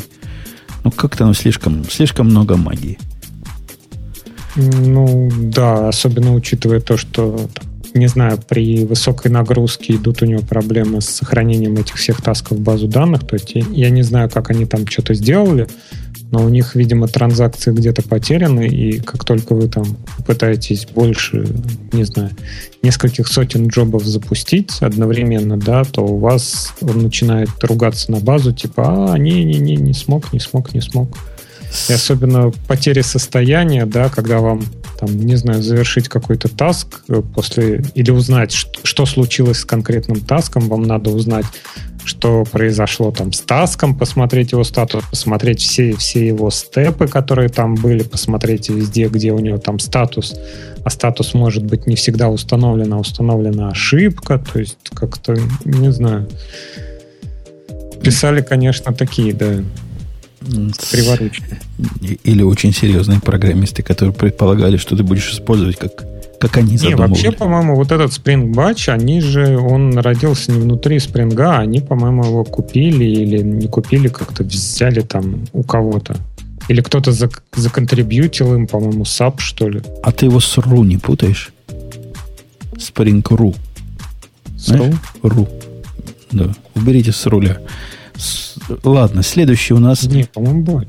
По-моему, батч. Ладно, 2016 год будет годом самообслуживания. Что он под самообслуживание имеет, что, во-первых, пользователи будут свои, значит, э, собственные устройства приносить на работу, будут на свои собственные клауд-сервисы подписываться. В общем, полный ну, бардак то есть денег не будет ни у кого, да? То есть это типа... Нет, это может быть типа eat your own food. Не, мне кажется, это bring your own device уж скорее. Хотя, почему это sell-сервис? Ну, раз ты принес и кладешь в Dropbox все свои проекты, значит, сам будешь своими Dropboxами заниматься. Ну да, я говорю, ни у кого не будет денег, то есть сначала ты куп, сам купил себе телефон, потом ты покупаешь себе компьютер, потом ты покупаешь себе Dropbox, потом ты сам в клауде все это делаешь. В результате только IP владелец э, остается для компании, все остальное. Не, ребят, вы сильно, вы сильно в какую-то другую степь подумали. По-моему, речь идет про простую вещь. Если вы помните, в этом году была, например, новость, что э, там в Фейсбуке мобильных э, разработчиков, уж, кстати, подтверди, так это или нет, значит, что им там сознательно ухудшают сервисы, сознательно ухудшают, вернее, скорость, чтобы люди почувствовали, каково-то пользоваться такими сервисами. Ну, self-сервис-то тут при чем? Это понятно. Но... А self-сервис ну... это будет это будет такое движение типа соединенных компаний, э, когда пользователи, разработчики э, так или иначе будут вот постоянно в, в пользователей своего сервера. Ну, черт его знает, что он имеет в виду. Он туманно выражает свою мысль, а номер 9 еще туманнее – управление большими данными и фермами контейнеров, вот оно станет, значит, э, трендом новым. То есть все больше и больше высокоуровневых продуктов будет вокруг этого появляться. Типа ну, не только ты про докер говорить... будешь рассказывать, но и Ксюша. Не, не, докер это низкоуровневый продукт, а какой-нибудь докер с фаром там. Мы все уйдем в облака, то теперь облака это не модно, мы теперь уйдем в контейнер фармс. Да, да, ECS да, да, да. ECS будем все использовать и Kubernetes, или, или Swarm. Точно. Окей, вот такие тренды нам Ксюша выбрала, какие-то сомнительные. Но это, это... это не я выбрал, это то, что у нас было. Нет, Больше выбрала как было. раз AI, да, это я добавил э, тему. Э, окей. Не, а вообще вот сомнительно, я не знаю, вот эта практика Фейсбука, да, давайте мы ухудшим жизнь разработчикам. А, давайте я поясню. Э, по поводу этой практики. Это, ну, то есть были паблик статьи. Это было, была идея сделать э, один день в неделю, там, по вторникам сделать, чтобы соединение было такое же, как, ну, то есть, как в Индии, и чтобы понять, как плох интернет, когда у тебя, ну, так, такая, такой плохой коннекшн. И насколько Зачем? я знаю... Ну, то есть, я, если честно, я вот, например, как бы не испытывала на себе э, это пока. То есть это пока сейчас, ну, это добровольно. То есть если ты хочешь посмотреть, какой плохой коннекшн, ты подключаешься к этой программе.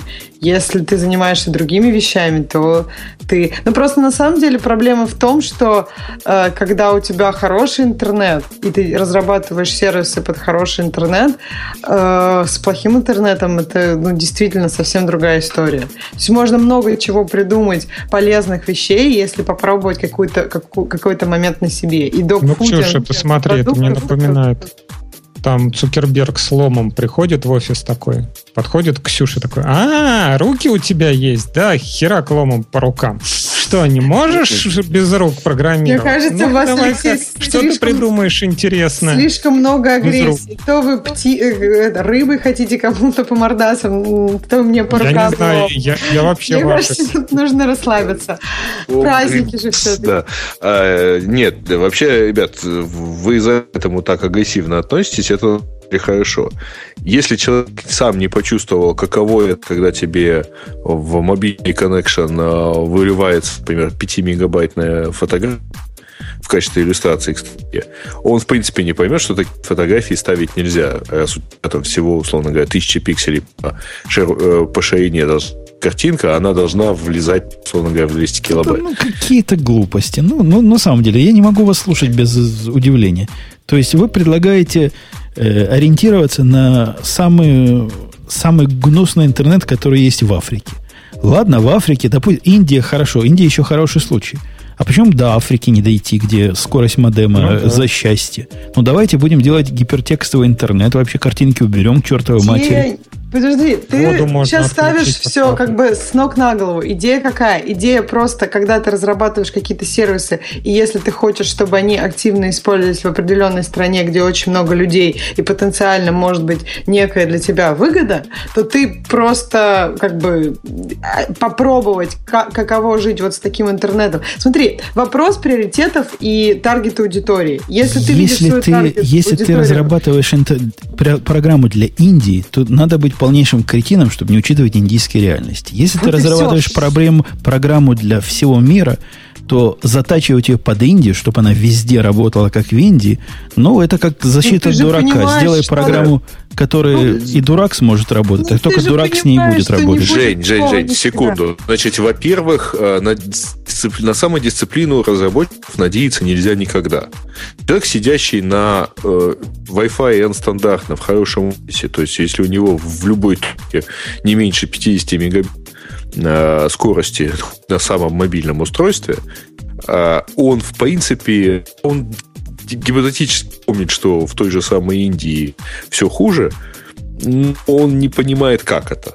Я тебе могу привести в качестве примера нашего с тобой общего знакомого, который почти месяц прогуливает выпуски этого Он как-то раз поехал, по-моему, на день или на два в Киев, через час после того, как он поехал, он отправил 4 баг-репорта со словами, блин, а, как, а кто же не знает, что оно у нас так работает, оказывается. Это, это не, не про то. Вот я опять же вернусь к практическому примеру. Посмотрите, вы сейчас смотрите, дорогие, на сервис newsradio.t.com. Если вы нажмете на ссылочку подробнее, догадайтесь, что в этот момент произойдет.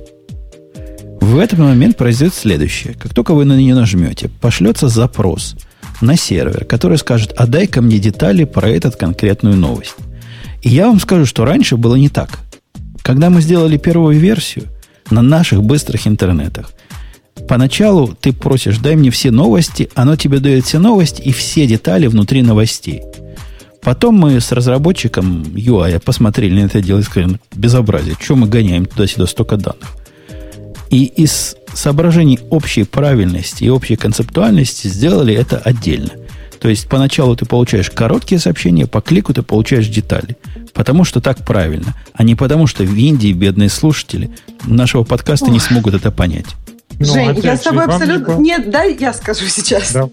В общем, смотрите, э, я с тобой, Жень, согласна. И это все делается. И это не потому, что все дебилы, пока они не попробуют, как в Индии, они такие, как бы, очевидные оптимизации делать не будут. Очевидные оптимизации делаются. Например, я тебе могу объяснить какие-то другие моменты с UI. То есть, если, ну, ты нажал кнопку, у тебя там вылезает какое-то окно, и как бы вот этого момента, так как оно у тебя вылезает абсолютно абсолютно ну, мгновенно, ты не понимаешь, что может, могут произойти какие-то... Де... Не обрабатываешь какие-то действия, которые могут произойти между этими моментами. И то есть, чтобы вообще посмотреть на эту ситуацию с другой стороны, ты как бы, когда у тебя другой интернет, и когда для показа поп-апа тебе нужно что-то скачать, даже какую-то информацию послать, пару запросов туда-обратно, то у тебя появляется ну, такое большое окно там в 300 миллисекунд, когда пользователь, в принципе, может что-то что-то сделать между этими двумя событиями. Нажатие Например, на кнопку туда, куда сейчас появится кейс. Да. я просто объясняю тебе, что некоторые моменты не так очевидны, некоторые оптимизации не так очевидны. И ничего плохого в том, чтобы попробовать такой интернет, где какой есть в, на территории твоей таргет аудитории, ничего плохого в этом нет. Никто не заставляет девелоперов там коммитить в каких-то сложных условиях или там разрабатывать, или там специально... Ну, то есть никто не делает твою жизнь как девелопера сложнее, просто тебе предлагают попробовать в своей, ну вот, когда ты сам используешь какие-то приложения, попробовать плохой интернет, чтобы понять, как это может быть. И а если у тебя... Должен девелопер, а не QA, который В смысле? Это делают разные люди. Это, может, это, это предлагается делать... Они, они же QA тоже разогнали. Это, это, это, ну, это, это откуда ну, такая информация? Ребят, кстати Подожди, говоря, а... предыдущий закос на, в, в, в том же самом Фейсбуке э, сработал достаточно неплохо, когда э, насильно всем разработчикам вручили, э, ну, заставили пользоваться мобильными версиями, и тогда, видимо, разработчики наконец поняли, как ужасно выглядит приложение того же Бука. Если и... помните, там года два назад оно, оно тормозило. Вот. Я могу сказать, смотри, смотри, прекрасный, насильный... прекрасный комментарий, Ксюша, нам давай, написали хорошо, вот давай. в чатике. Пожалуйста. Смешно слышать про радио Ти медленный интернет, когда на нем, я не знаю, на нем, на News или на радио Ти скрипты подключены в хед, плюс не собраны и не, модифици... и не минифицированы. Это просто вот сто процентов то, что я говорю. Вот это люди страдают от проблем, которые отсутствуют. Это они предлагают нам решить проблему, которой нет. Они говорят, а сделайте так, чтобы ваш радио Ти сайтик лучше работал в Африке. Меня не интересует аудитория в Африке. Меня не интересует аудитория в Уганде. Вот вообще, конкретно, мне они пополам. Слушай, Если у них будет медленно сказала. загружаться радио Ти, это будет прекрасно. А делать оптимизацию для оптимизации – и сводить все вот к такому, я, мне, считаю, мне кажется, глупо. Я Жень, понимаю, подожди, я понимаю, я Занька, что ну, если... Приоритеты, приоритеты и таргет у тебя. Я сказала это с самого начала. Если тебя не интересует, это правильно, не делай это. Никто же тебе даже... Я даже в мыслях тебе не могу представить, чтобы я э, форсила кого-то делать какие-то... Чтобы вообще продакшн-компания форсила делать не нужно никому оптимизации. Работа – это деньги. Если для тебя это не таргет аудитории, ты не видишь никакого будущего от этих оптимизаций, да ну зачем? Ну, то есть вот. ты хочешь сказать, что где-то там в Уганде на, не знаю, 1, 2, 3 смартфона, которые у них есть, вот им обязательно нужен будет Facebook, и ради Разговор... вот этих трех пользователей Вообще, надо кто сказал про Уганду? Уганду? Окей. Про Уганду сказал Женя. Женя хочет или не хочет, чтобы там работал радио Ти News. Я сейчас говорю там про проекты Окей, Facebook, миллиард интернет, да, интернет.org. И... Ну, ты же понимаешь, что когда мы говорим о больших цифрах, и даже о маленьких суммах денег, то большие цифры с маленькими суммами денег дают, ну, могут дать неплохие деньги. Это я сейчас не скажу ничего нового. Индия для многих компаний, там, для Apple, ты думаешь, Apple, э, Apple интересует голодранцы Индии, но Apple почему-то для них это Китай и Индия это фокус.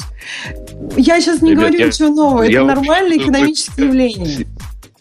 Я вам приведу другой пример в связи с тем же самым Facebook. Вы слышали, что Facebook собирается много чего вложить в то, чтобы в самой Индии и в других районах Земли был быстрый интернет? Ну, это ну, еще проблема с другой стороны. Ну, не, не настолько, нет. Просто понимание того, что а, все-таки то, что хочется сейчас сделать там функционально, оно все-таки не помещается там, условно, там, в прокрустовое ложе. Более того, если вы не в курсе, да, тот же самый Google, э, Яндекс и многие-многие другие в свое время вложились очень немало в строительство широкополосных э, линий, э, там, распределенных дата-центров и так далее. Ну, это решение проблемы с другой стороны. А в чате, а в чате обижаются за Уганду. Говорят, за что же вы так Уганду? Давайте еще о, за голодранцев. Давайте кого-нибудь еще обидим, Давайте чтобы кому не было обидно. Давайте, Давайте напишем так, чтобы у пользователям из Уганды показывать что-нибудь красивое на News Radio. Давайте про последний гвоздь. Да? Последний гвоздь, который вбил, вбил кто? Питон вбил в Меркуриал. И это прямо конкретно гвоздь. Вот гвоздь со шляпкой, по нему молотом вдарили. И теперь, когда ко мне придут и спросят, а почему же ты детина, скажут, используешь Меркуриал, когда весь мир уже на гите, раньше я что мог говорить? Я мог говорить, я. А питон? Я и питон, мы вдвоем на, на Меркуриале. Теперь даже этого я сказать не могу. Ну, он, по-моему, не Меркуриал на битбакете. Они, по-моему, как раз рекламировали начало, что вот, смотрите, у нас Питон и, по-моему, Тортос. А почему они это сделали? Понятно, почему они перешли на гид? Ну, а... Почему они это сделали? Они говорят, потому что все разработчики настолько привыкли к гиту, и это настолько стандарт де-факто, а кроме того, что гит и GitHub – настолько всем понятное средство, что использовать что-то другое, это искусственно устанавливать порог вхождения, неоправданно ну, высокий. Номер три Гвида предлагает GitHub. Они, по-моему, еще выбирали в качестве опции GitLab. Ну да, они рассматривают GitLab и GitHub, но в контексте нашего разговора важно то, что они перешли с Меркурила. То есть и эти теперь не на Меркуриле. И это грустно. Что ж, ну, как, же, как же быть теперь? Все к этому шло. Не, неужто мне придется до, до самых кишочков этот гид изучить? Потому что вчера я как раз потерял кусок комита в гите. Видимо, я что-то делал не то. Я делал об, обычную свою безопасную процедуру, безопасный свой workflow, который я делаю в Меркурии, или переведя его на гит, оказалось, что там он опасный. Надо, надо как-то голову Я, я же правильно понимаю, что они переходят на именно GitHub, не на, не на Enterprise, а вот на публичный. Ну, наверное. Как это же Python, как, как он на Enterprise перейдет на свой? GitLab, я не знаю, почему отсекли, но может они хотят действительно, чтобы было, было открыто вот и, и все лицензии, и все прочее, и платить ни за что не надо было. В общем, грустная новость для тех, кто какие я на Меркуриле. А мои коллеги, я как-то заикнулся на то, что, мол, может, мы GitLab поставим. В принципе, удачная штука, давайте попробуем. Все криком кричат, не-не-не, мы только Меркурил полюбили, а тут переходить. Посему придется, придется и а дальше. Какие нам. сейчас такие большие ну, именно открытые проекты? Ну, то есть известный факт, что там Google, Facebook, они используют Mercurial. А вот какие-то открытые проекты, какие... Я вот ну, сейчас гуглила, то есть GoLang тоже не так давно, я так понимаю, перешел на GitHub с Mercurial. Кто остался на Меркуриале? Ну, тут, тут не совсем Меркуриал сравнишь, скорее GitHub и, и Bitbucket. И Bitbucket. Но после того, как Bitbucket дал слабину, и теперь тоже гид у них первого рода, даже более чем первого класса Citizen, а, а самого первого класса, то для Меркуриала, ну, действительно мало места остается. Это, да, похоже, грустно. это умирающий, умирающий зверь, как бы не было грустно. А вообще так получается, по-моему, единственное вот GitHub то есть вот, вот этот вот момент в истории, да, переломный, когда двигался Меркуриал и Меркуриал, Базар, по-моему, и Гид, вот они вместе двигались, и примерно, мне кажется, они по одной трети. Но вот такая вещь появилась, как GitHub, причем самое главное, ланчпад, да, который с базаром, он почему-то не выстрелил. Он быстро умер. Из... В основном у базара это были проблемы с производительностью. Он был очень медленный и был медленный всегда. Даже. И это его отвращало. А Меркуриал с Гитом, они были где-то в какое-то время 50-50.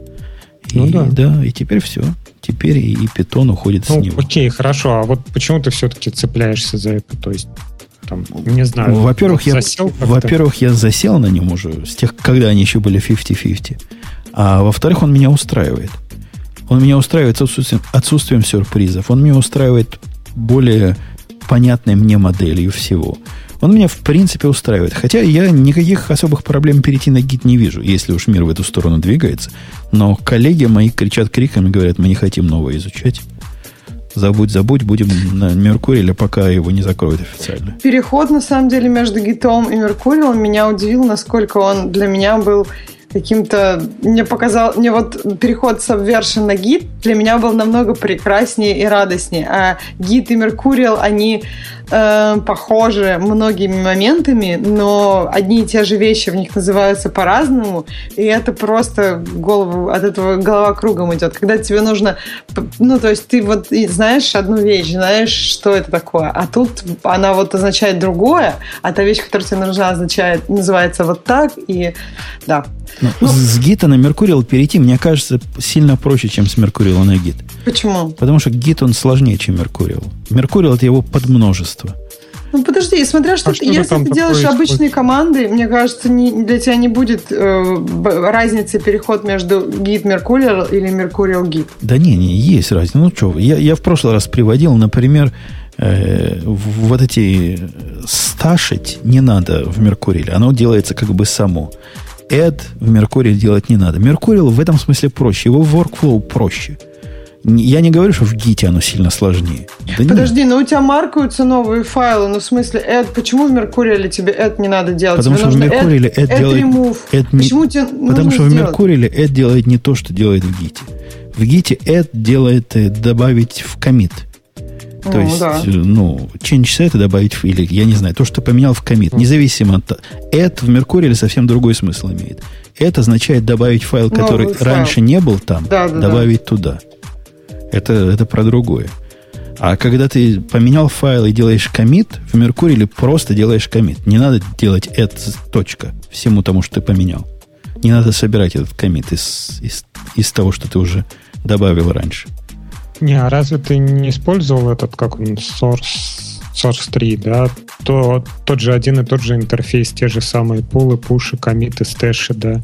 переключил с Меркуриала внутри на гит, а так UI, ну, ну то же самое осталось, те же пуши. Ты, я, я, я, я, им почти, я им почти не пользуюсь. Я тоже UI не использую, ни для гита, ни для Меркуриала. Ну, не знаю, мне кажется, мне в UI как-то, на самом деле, я не чувствую полного контроля. Мне кажется, что, ну, то есть мне гораздо удобнее все в консоли делать и видеть, какие файлы у меня изменены, что там, не а знаю. А зачем, контроль, там, не знаю, ты нажала галочку, да, поставила, вот добавила там в комит или там, убрала из комит, или там push сделать. Нафига мне какой-то контроль, когда я могу просто кнопку push нажать там и все. Ну, контроль и контроль, контроль чего? Не, ну у меня вот в этом атоме, в котором я пишу все, что связано с Go, все свои pet проекты на Go, там прямо есть такой git plus или git чего-то такое, в нем есть такой шорткат add all commit push. Он все вот это, всю эту магию делает. И в принципе оно достаточно. То как есть, и, и, да, и есть такая штука, а есть ну, противоположно, сделать пул с ребейсом. То есть, пока у тебя нет конфликта, все прекрасно. Когда начинаются конфликты, да, тут ты начинаешь чувствовать, это не Меркуриал. Тут это делается иначе. И а, да, и а, да. А как, ну, показывает, вот как я там делаю. Я делаю только из UI всякие конфликты, потому что в текстовом у меня что-то нет. Открывается по кнопке калейдоскоп. Вот я посмотрел, да, нажал кнопочку влево, нажал кнопочку вправо. Что там? Калейдоскоп прямо такая убогая штука. Я пытался понять, да, что а люди... Нету. Как Araxis Merch, наше все. Araxis Merch стоит денег сумасшедших, но наше все. Никого лучше нет и близко. Да калейдоскоп тоже стоит, по-моему, что-то баксов 40 50. долларов. Этот стоит 600 а. долларов, по-моему. 600 долларов? А. Да, ну, Enterprise 600, а, по-моему, такой 300 для, для а Что он такого замечательного делает? Все равно же он не может это сделать за тебя. Ну, то есть, как бы... Ну, он ничего замечательного делает, просто все остальные хуже. Просто стоит 300 баксов, да? Просто остальные хуже. Ну, окей, хорошо. А чем отличается, да? Ты открываешь Araxis Merge в конфликте Меркуриала или ты открываешь Araxis в конфликте Гита? Ничем не отличается. Вот если ты на уровне GUI работаешь, ничем не отличается. Но мне часто приходится какие-то такие тонкие вопросы исследовать. Например, дерево раздвоилось, и я хочу понять, где я, кто-то забыл замерджить, и какая версия именно на сервер доставилась из этого. То есть надо такое место, где ходишь уже по, по дереву и смотришь, какая ревизия, куда это удобнее, особенно на удаленном, если сервере это делаешь, что ну какой тут GUI будет? Не, ну на удаленном, да, тут не спорю. Посему надо, надо, да. Надо как следует. Пока моего понимания гита достаточно для того, чтобы он меня пугал. Он меня пугает, да, порою. А, по-моему, первая система контроля ревизии, которая из-за моих, как мне казалось, логических действий теряет мои данные. Ну, подразумеваю, это я, а не гид. Вопрос, да, в том, что ты привык к другому, и ты ожидаешь, но так как она похожа, ну, то есть она все равно, ну, идея похожа, Меркуриал, гид, и ты ожи- делаешь что-то и ожидаешь совсем других я, вещей. Я не понимаю, каким образом, если, допустим, вот у меня был случай вчера, как я мог такого результата достигнуть? На одном компьютере я закоммитил, запушил в мастер, все в порядке. На втором компьютере я забыл взять из мастера, что-то коммитил, коммитил, пытаюсь пушить, она говорит, опаньки, а типа ну, головы. Да, да, тебе надо пул сначала надо сделать. Надо пул ну. сделать. Я, угу. я ж делаю пул ребейс, потому что угу. хочу прямое дерево. Угу. Она говорит, да. сейчас сделаю. А говорит, здесь конфликт, давай-ка реши. Я пошел, порешал конфликт и все сделал. Все угу. в порядке. Комичу запушил. В результате некие какие-то комиты, которые были со второго компьютера запушены, просто пропали. Вот вообще их нет, их даже в истории нет. Я не знаю, куда они делись. В смысле? То есть, когда ты э, конфликт решал, может быть, ты их... Черт это... его знает. Но я не могу его и в дереве найти. Я делаю гитлог, я вообще не вижу этого. Как ты будто бы оно никогда не, не было закомичено. Ты не форсил, вот когда я, я вот таких флажков даже и не знаю. Я ж, так я они ж у тебя и на втором компьютере, у тебя просто нет этих комитов. Нигде. На втором компьютере они есть. Я их восстановил, и потом ага. сделал там чекаут и добавил обратно, и таким образом руками типа все восстановил. Но ситуация получилась какая-то странная. Как такое сделать в Меркурии, я даже представить себе не могу. Я не знаю, я, по-моему, вообще даже не пулю я ни разу не пулил э, из одной ветки в другую. То есть, например, там, не знаю, разрабатываю в своей, да, develop где-то отъехал, да, то я пулю сначала в develop, потом делаю rebase на этот develop. Да, и потом, если надо, там пушу куда-то. Это у меня домашний проект, пулить. это я сам с собой, понимаешь? У меня просто два компьютера, и как-то они рассинхронизировались. И мне казалось, что тут такого? Ну, pull rebase сделал и выровнял дерево. Зачем нам мержить надо? Это совершенно искусственная вещь. У меня тут никакого мерджа не подразумевалось. Никакого бранча не подразумевалось и близко.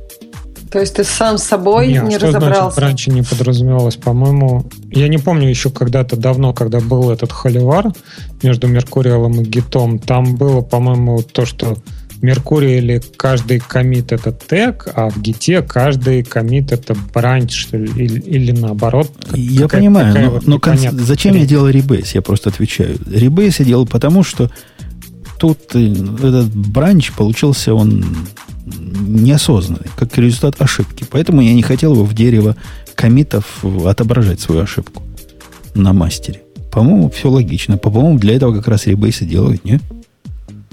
Ну да, чтобы было прямое дерево, чтобы потом ну, иметь... Оно, оно концептуально комитов. должно было быть прямым. Поэтому я его попытался выпрямить. Но как-то с такой-то матерью оно у меня выпрямилось.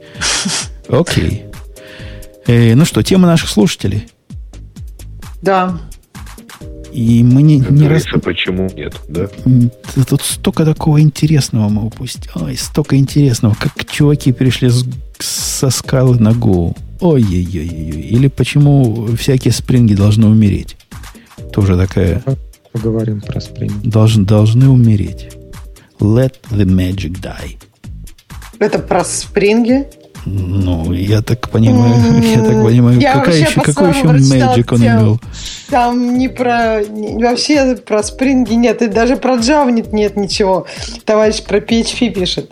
Где ты там спринги увидел? У тебя Magic это равно равно Spring? А, конечно. А вы не видели, две были темы на прошлой неделе? Ну, может по PHP рассказывать. Подожди, две недели были на прошлой неделе? Или три? Э, где выкопали какую-то заметку какого-то чувака, который рассказывал, какая страшная магия в спринге, а потом другой чувак из спринга ему отвечал, почему тут полный дегенерат и не понимает, что магия это наше все. магии. А, он объяснял, что магия это наше все? Да, зачем там магия нужна?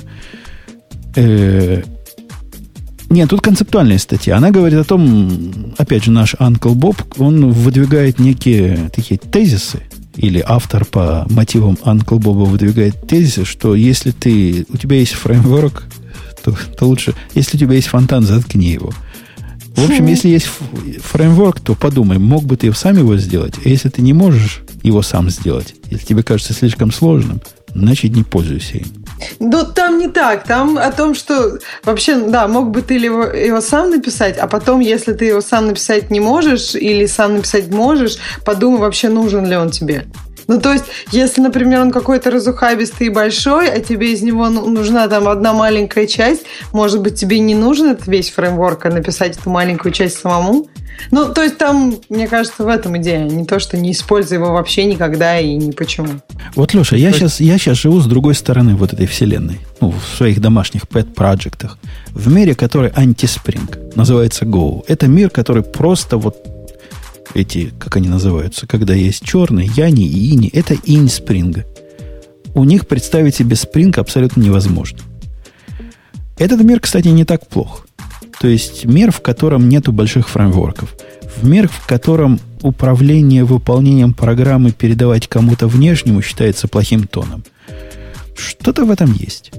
Как в этом спринге мучаетесь? Как у вас кто-то кто снаружи всем управляет? Как у вас, когда что-то падает, вы за голову хватаетесь и зовете специалиста по спрингу, чтобы он понял, что это таинственная строка означает?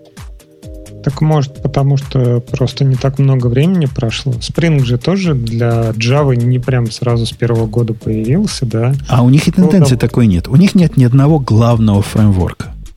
У них ну, вся концепция в том, что есть куча мелких, миллион мелких разных хреней, каждая из которых, ну, особо больших я пока не видел. Наверное, есть какие-то, но такие мне не встречались. Самая большая, с чем я использую, это... Самое, что и на Java. Там куча, неимоверная куча каких-то маленьких библиотек, там, не знаю, для работы совсем от разных вариантов логинга, да, до, там, не знаю, каких-то калькуляций денег или дат операций, да, вот все, все это в отдельных маленьких фреймворках, ну, вернее, в отдельных маленьких библиотеках. И просто не появилось как бы какого-то такого большого проекта. Во-первых, Spring сам, сам по себе изначально, да, это была там, не знаю, dependency injection, да, там небольшой фреймворк. Ну, окей. Потом, как это появилось, и язык-то тоже изначально не подразумевал, что будет какой-то там injection, там потом у нас появятся аннотации, потом там у нас появится какой-то процессинг дополнительный. Сейчас стало модно, там dependency injection появился, большой Spring. Появились там разные джусы, там, не знаю, какие Да не, ну Spring, Spring да, он же настолько, настолько не про injection, dependency injection сейчас. Это как бы его настолько маленькая часть, что ну, за это его ругать невозможно. Он делает DI не самым, наверное, мелким образом, но тем не менее, исторически он один из первых. Бог с ним. Не в этом-то суть. А в суть в том, что Spring это объем магии спринга, он поразительный. Он реально большой. Вот сейчас мой коллега перешел на новый уровень магии. В использовании он Mongo Aggregation пишет через Spring Data, а этот Spring Data позволяет писать типизированные запросы на агрегацию. То есть там, там вообще, понимаешь, ну там на это страшно глянуть. У него... Про репозиторий, типа? Ну, там репозиторий, он вокруг агрегации тоже умеет делать. У него там свой собственный язык есть. Не, не через Spell, а прямо свой собственный язык вокруг этих репозиториев для того, чтобы все это делать. И этот уровень магии, мне кажется, Go до, до него не дойдет никогда. Ну, понимаешь, как бы, что такое уровень магии, да, там, не знаю, для какого-нибудь необразованного человека любая вещь это будет уровень магии, там, о, микроволновка, о, какая магия, или там компьютер, о, магия, что там, духи, которые сидят. Да, то, что ты не, не разбираешься в этом, это не значит, что ты не можешь пользоваться микроволновкой или там машина какая-то, магия машины. Есть люди, которые капот вообще не открывают, да. Они не знают, как там что-то делают, они знают, на педальки нажимают. Да, но это же не говорит о том, что они там какие-то ущербные или что-то не могут пользоваться машиной. Они могут пользоваться, там, ездить, не знаю, грузы развозить, работать, но почему нет? Почему обязательно должен быть какой-нибудь супер крутой профессионал, ну, ну, потому что вот мой, когда... или раллийный гонщик только ездить на автомобиле? Вот может? когда мой коллега... Потому что на практике, когда ты пишешь больше, чем «Здравствуй, мир» программу, то получается все не так радужно. А именно твой замечательный репозиторий генерит чего-то там у себя внутри. И это чего-то возвращает совсем не те значения, о которых ты подразумевал. И вот когда вот такой человек, который умеет ездить на гоночной машине, не понимая устройства двигателя внутреннего сгорания, смотрит на результат, оно не едет, понимаешь, лыжи не едут. И для того, чтобы опуститься с этого уровня абстракции на более человеческий, на котором можно ответить, чтобы меня спросить. Вот если он меня спрингом спросит, я не смогу ответить. Необходимо от, найти, залезть в кишочки, найти, какой он запрос построил. Как этот запрос обработал. Что вот эта магия чего именно он сортирует в этом месте, а что сорт в этом месте означает. То есть разорваться с его DSL, перевести его DSL на уровень, понятный мне, на уровень общепринятый. И это прямо серьезная проблема. Это, по-моему, в прошлом подкасте, по-моему, с Бобуком обсуждали по поводу того, что есть там маляры и есть художники, да. Но вот есть маляры, да, которым, ну, неважно, как там эта краска производится, как там эта кисточка работает, да, он макает кисточку в краску, он рисует на стену, вот он зарисовал на стену учитывая то, что у нас огромное количество стен, которые надо так закрасить, просто тупо белой краской, да, то нужно огромное количество людей, которые просто будут возюкать этой кисточкой по стене. Это кажется да? так. Это, это вот кажется с точки зрения аналогии. А с точки зрения практики, если мы говорим про этот репозиторий, я никогда не видел ни одного случая, когда достаточно было бы просто написать в репозитории аннотации и все. Вот это как бы его случай, когда репозитории сверкают. Тебе кода писать не надо, ты пишешь над этим полем ID, над этим полем еще чего-то, там индекс такой-то, описал композитный индекс, и все, твоя крут программа готова. Мне не встречалось ни одного случая, вообще ни одного, когда не Ты надо было бы писать кастом репозиторий, пере, перезаписывать, а у него там это делается тремя шагами, тоже не просто совсем. А я не помню, кто-то разговаривал. Ты, по-моему, разговаривал в каком, ой, говорил в каком-то подкасте, что к тебе приходила тетенька, ей нужно было сайт сделать, что ли, какой-то. Нет? Нет. я не помню, тоже слушал там чувак, ну, там обращалась тетенька, ей для школы нужно было сделать сайт, где там, не помню, какой-то календарь, что ли, сделать. Ну, вот те, типичный пример, да, там, не знаю, есть школа, да, у нее 10 классов, например. Есть ну, так вряд ли, вряд ли кто-то возьмется для этого использовать Spring. Spring Boot, любой Spring Data, Mongo. Да никто это не будет делать. Поставит PHP Почему? с MySQL Смотри, все у тебя дела. есть там, не знаю, ну, не знаю, какой-нибудь знакомый Java-программист, да, Например, ему надо быстро скалякать сайт, да, и хранить данные. Вот он фигачит, да, вот репозиторий, давай я не буду заморачиваться, там есть имя, не знаю, дата, и все. И вот выводится там в скафолдинге какой-нибудь календарик, да, тупой. Вот тебе все, готовый сайт, он известно, как разворачивается, да, ты сказал, вот или один раз запустил эту Java-машину, вот она и работает, и крутится. Чего, что там надо? Что делать еще?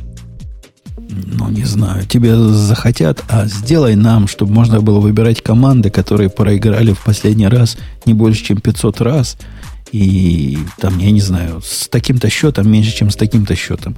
В конце так концов, ты, говоришь, ты натолкнешься... заплати за это. Ты же не, не говоришь там, я да, не да, знаю, да. бесплатно сделай мне такое. Я же не про деньги говорю. Я про то, что с этого уровня магии тебе придется спуститься для любой маломальски, даже не сложной, а любой маломальски реальной проблемы. А реальные проблемы, любые, в любом таком проекте возникнут. Поэтому это иллюзия, что магия тебя вот настолько покроет. Ты просто узнаешь новую магию, но вместе с этой магией ты должен будешь прикрутить гвоздями еще и низкий уровень. Ну, хорошо, вот ты чинишь свою машину сам? Копаешься там в двигателе, чего-нибудь делаешь, не знаю, свечи меняешь? У меня нет свечей. Ну, окей, дизель, не знаю, что ты заливаешь? Ну, бензин заливаешь не сам. Знаю, сам, сам бензин заливаю. Ну, свечей то нету, да. Бензин заливаю. Ну, там как-то воспламеняет. А там электронно как-то зажигает, наверное, свечи. Я даже не знаю, где они находятся. Ну, вот, опять же. Он бензин заливает. Все. Ну, опять же, да, если возникает какая-то ситуация, ты, ты же не считаешь себя там каким-то ущербным, или там какие-то у тебя возникают волны в душе, что ты не можешь поехать в мастерскую, там сказать, ребята, посмотрите, вот мне там надо супер там 500 команд, да, вот на этой машине там что-то поломалось, там вот, вот сделайте просто, да, вот, чтобы она поехала.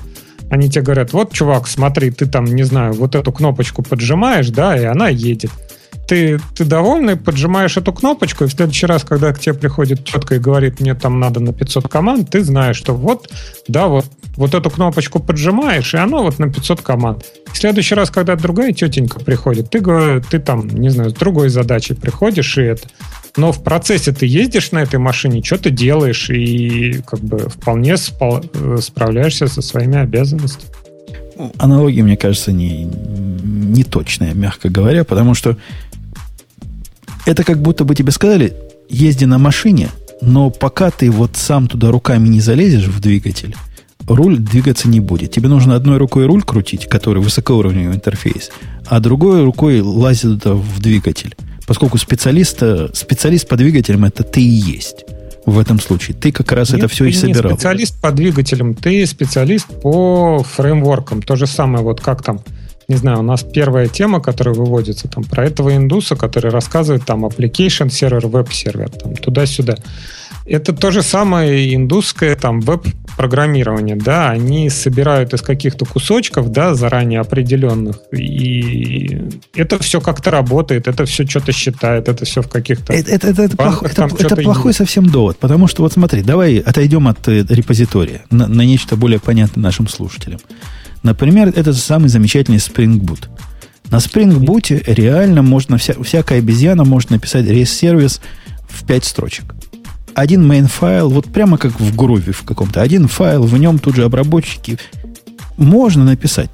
Но зачем? Ни одну программу, которую я писал, ни одну программу настолько просто написать нельзя было ни одну программу, которую я писал или видел, которые люди пишут на спринге, она не укладывается вот в эту простоту высокоуровневого фреймворка. Да, действительно, какие-то части оно помогает тебе делать. Несомненно, Spring Boot – это крутейшая штука в, в разрешении проблемы dependencies. У тебя всегда набор компонентов, которые друг с другом согласованы. Но, тем не менее, не зная Spring, на этом писать нельзя. Жень, это просто там, не знаю, профессиональная деформация. Ты считаешь, что все, все вокруг, э, кто работает, там, не знаю, пишет на Java, они все такие же, как ты. Там они все получают, там, не знаю, офигенные зарплаты, да, они все пишут какие-то большие системы, но если там посмотреть, зайти на какую-нибудь биржу, да, там, фрилансеров, да, то вот эти фрилансеры по 5 баксов, они фигачат всякие сайты, типа сайты визитки, сайты календари, там, сайты расписания, да, и для этого, если там, не знаю, он в институте, да, вот там в институте на первом курсе ему рассказывали про Java, да, он такой, о, клево, Java, Java, как бы мне бы вот побыстрее это сделать? О, нашел Spring Boot, давай-ка я знаю Java, я знаю, как запустить эту программу, вот я на Spring Boot нафигачу. Да и, не, его в институте научили, вот куда бины класть, программа. он туда и кладет, и будет до конца жизни класть. Ну? Ну, зачем ему Spring Boot? Так ты посчитай... Нет, ну что значит, зачем ему Spring Boot? Если ему надо быстро там веб-приложение какое-то сделать, да, там тот же календарь, и ему там в институте рассказывали про Java, ему не рассказывали в институте про Go, ему про Python не рассказывали, да, вот. А про PHP пацаны не рассказали? И про PHP не рассказывали. Нам вот в институте не совсем рассказывали. Зеленый, совсем, совсем дикий индус. То есть он про PHP не знает, а Spring Boot он как-то знает. Ну, то есть, мне кажется, как-то как странно. Я думаю, что если... Ну, мне, мне показалось, что вот это про маляров и не маляров, это, наверное, правильно. То есть, если люди делают сайты-визитки, то да, наверное, они маляры, и, ну, да, они не хотят ничего знать про внутренности. Если у тебя есть уже какие-то кастомизации, то есть, если ты если это твоя профессия, то, мне кажется, э, понимать, что внутри твоей профессии нет никакой магии, это, это важно. Одно дело, когда ты используешь автомобиль, я понимаю, что там нет магии, но я не могу там поменять свечи, например. Но мне кажется, что то, что я считаю своей областью ответственности, то есть свою профессию, я хочу понимать и не использовать магии максимально, насколько я могу. Но тут, тут иллюзия есть, понимаешь? Вот это с автомобилем, оно наводит на неправильную иллюзию. Алексей нас пытается втолкнуть в мир неверных выборов. Не дошла наша область до такой степени, когда это не, не моя вот заскорузлая точка зрения человека, который делает сложные системы. А любая непримитивная система не покрывается существующими фреймворками. И точка зрения о том, что во многих случаях использование разухабистых фреймворков скорее ухудшает понимание того, что происходит, и не упрощает программирование, я эту точку зрения вполне могу понять. Хотя я сам Spring нежно люблю. Но я его люблю, потому что достаточно знаю. А если знать его на уровне Spring Boot, который вам магические аннотации все решит, то это путь в никуда. Для маляра, не для маляра, как хотите его назвать, для любого. Это путь в никуда – для таких гораздо проще использовать микробиблиотеки путем идти путем Go, где у тебя программа это набор из... Вот я захожу в свой Vendors. У меня в Vendors, по-моему, 15 разных подкаталогов. То есть это 15 разных библиотек, которые в нашем Java мире, конечно, все были бы уже собраны в Spring, и, конечно, с ними примерно одинаковым образом можно было поработать, но, тем не менее, это всего 15, и эти всего 15 именно мои 15 задач решают – они решают задачи всего мира в том числе. Жень, ты почему-то считаешь, что все остановилось, вот Spring есть, вот э, теперь на Java все пишут на Spring. Я тебе могу уверить, что тонны всяких различных библиотек дополнительных, которые делают очень много всего, что вообще никак не пересекается со Spring. Там, не знаю, вот, например, Spring Boot, да, вот ты можешь на Spring Boot быстро там нафигачить приложение, ну, например, запускаемое, да, там, которое что-то делает. Но без этого ты можешь, например, взять какую-нибудь капсулу, да, которая заворачивает все, все твои зависимости в один файл, да, при этом он будет даже выполняемым. Можешь взять какой-нибудь Redpack, да, или там... Подожди, ты, ты конечно, можешь завер, завернуть в капсулу, но кто для тебя решит проблему совместимости всех твоих зависимостей? Так они все будут внутри. Они-то будут внутри, а кто тебе гарантирует, что они друг с другом будут работать всегда так, как ты подразумеваешь? Ну, грубо говоря, ты знаешь, есть, допустим, Mongo, да? Библиотека Mongo Java такая-то. Библиотека Mongo Java такая-то работает, допустим, с Mongo версии до 3.2, или до 3.1, или до 3.0. А над ним есть какая-то другая библиотека, которая использует нечто специальное для 3.2. И посему они должны друг с другом правильной версии быть, а иначе будет ужас-ужас. Будет там класс not found или еще всякое прочее. Проблема совместимости третьесторонних библиотек огромная проблема. Ну, окей, это проблема, но это не такая проблема, что прям ужас, ужас, ужас. Это то же самое. Это кош, кошмар. Запускаешь в продакшене, оно говорит класс not found. Как так? Что ну, такое? Так ты говоришь про сложные системы или ты говоришь про простые системы там из так одной про, странички? Про любую систему. В зависимости там один джар, там, не знаю, какой-нибудь Redpack и все. То есть Redpack у тебя сам знает, с какой он Mongo он может работать. Потому что ну, Spring Boot сам знает, что драйвер. Mongo Data может работать только с таким-то Mongo Jar драйвером. Вот и, иначе никак. Иначе комбинация работать не будет. Ну, и что это доказывает? Не доказывает. Это я просто говорю, что вот это решение проблемы зависимости для меня это одно из э, трех, наверное, самых главных, то, зачем нужен будет вообще. Ну, опять же, хорошо, ты знаешь, что там Spring Data, он работает там с определенной версией там Mongo драйвера, да, ты, не знаю, на, вот это нашел, да, задав в поиск в Google там на Stack Overflow, да, там Spring Data, вот эта версия с Mongo Driver. Ты знаешь, что оно вот работает так. Тебе не обязательно знать почему. Да-да-да, просто этого Вообще знать, просто. на самом деле этого знать мало, потому что тоже начинаются проблемы транзитивные. Например, для того, чтобы все это хозяйство вместе работало, например, с Java 8 датами, как надо, или с options, тебе еще нужна определенная версия, э, как он называется, JJJ, ну, вот это, который Джейсон умеет, Джексона. Джексон должен быть определенной версии. Джексон. А кроме того, этому Джексону надо определенным образом подключить его опциональные модули. Все это тебе надо знать откуда-то. И тебе надо все это сделать, иначе вся эта балайка не взлетит. Огромное достижение Бута в том, что он как раз вот этот чисто э, гугловский момент программирования, где ходишь на Stack Overflow и находишь подходящий компонент, он за тебя решает. А, ты говоришь по поводу того, что собираются профили бутовские или конкретно само приложение, которое бутовское? Ну, когда ты приложение с бутом пишешь, ты не прописываешь ну, ему пишешь, версию. Там актуаторы, там логинг, Spring Boot. А, стартеры они называются. У них есть стартер, в котором все версии друг к другу подходят. Под, под, только подходящие версии. Они тебе дают, ты никакие версии не, не выискиваешь, не пишешь, если ты по уму это делаешь. Говоришь, хочу там Spring Mongo. Он тебе все зависимости подключил. Теперь ты захотел, допустим, Гуаву. Зачем-то. А у них там есть прямо внутри прописано, с какая версия Гуавы совсем с этим хозяйством конфликтовать не будет. Ты включаешь эту Гуаву, не говоря, какая версия, он же сам знает. У тебя там будет версия 1.3.0 какой-то, в нем какая-то версия Гуавы уже зашита. И пока не выйдет 1.3.1, ты Huawei другой пользоваться не должен. То есть ты хочешь сказать, что если я там использую 2-3 этих стартера, а потом буду подключать библиотеки, то у меня никаких джархелов не будет. Ну да, в этом и идея. Эти же самые джархелы у меня будут, даже если я просто обычной библиотеки до этого Spring Boot, я не знаю, когда мне надо там с базой данных, например, там я подключаю там MySQL драйвер, да, MySQL драйвер там тянет с собой, не знаю, какую-нибудь гуаву, тянет логинг, там еще чего-то.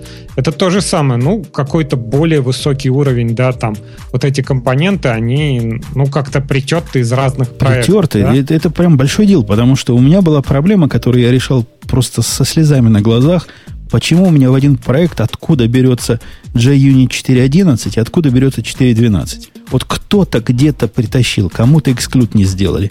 Они почти одинаковые, но не совсем. И вот это выкопать в реальном проекте страшное дело.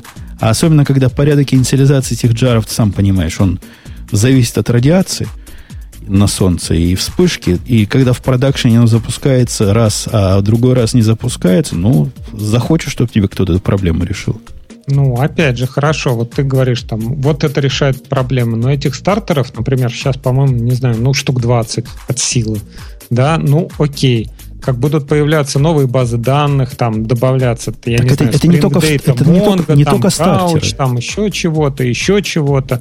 Они все все равно будут конфликтовать. Ну да, окей, Spring Boot берет на себя обязанность, там, не знаю, проверять какие-нибудь тесты, да, что вот все, все, все, все, все, все эти стартеры, они там будут как-то работать.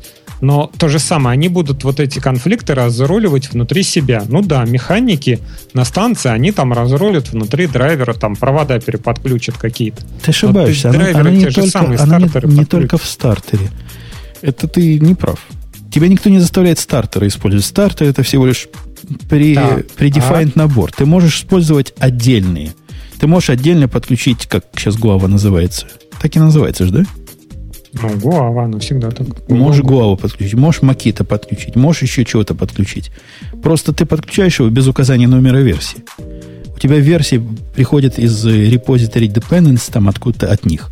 Ну, из парента они приходят того конечно, же Spring Конечно, конечно. И никто тебя не заставляет эти стартер, стартер пакеты использовать. Они всего лишь сокращенная форма записи того же самого. Не, не, смотри, то есть ты говоришь, что ну хорошо, Гуаву, да, вот берите, пишите Гуаву. А, например, вот в стартере, да, Spring Boot, там не последняя Гуава, а сейчас уже вот вышел релиз, там, не знаю, какой-нибудь, 25-й, да? Ты не можешь Будьте пользоваться... 24 а там вот 25 Не можешь пользоваться, не можешь им пользоваться. Как только ты попытаешься свою версию да, вбить руками, вот. ты ломаешь то, для чего будет сделан и что он пытается друг другу при, присобачить. Нельзя.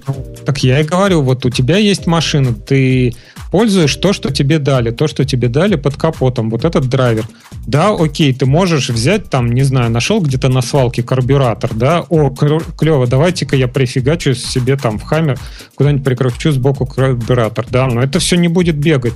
Ну, как бы, зачем тебе вот эти знания, зачем тебе лазить где-то по помойкам, подбираться там, не знаю, карбюраторы тащить, когда у тебя есть конкретный там, не знаю, вот закрытый пакет, да, вот набор стартеров, да, вот законченный для разработки приложений чего-то. Вот ты его используешь, ты не напрягаешь свой мозг, как оно там само взаимодействует, да, вот эти все версии подогнаны, все сделано, все клево, ты сидишь, нажимаешь на педальки и вот едешь. Клево, клево.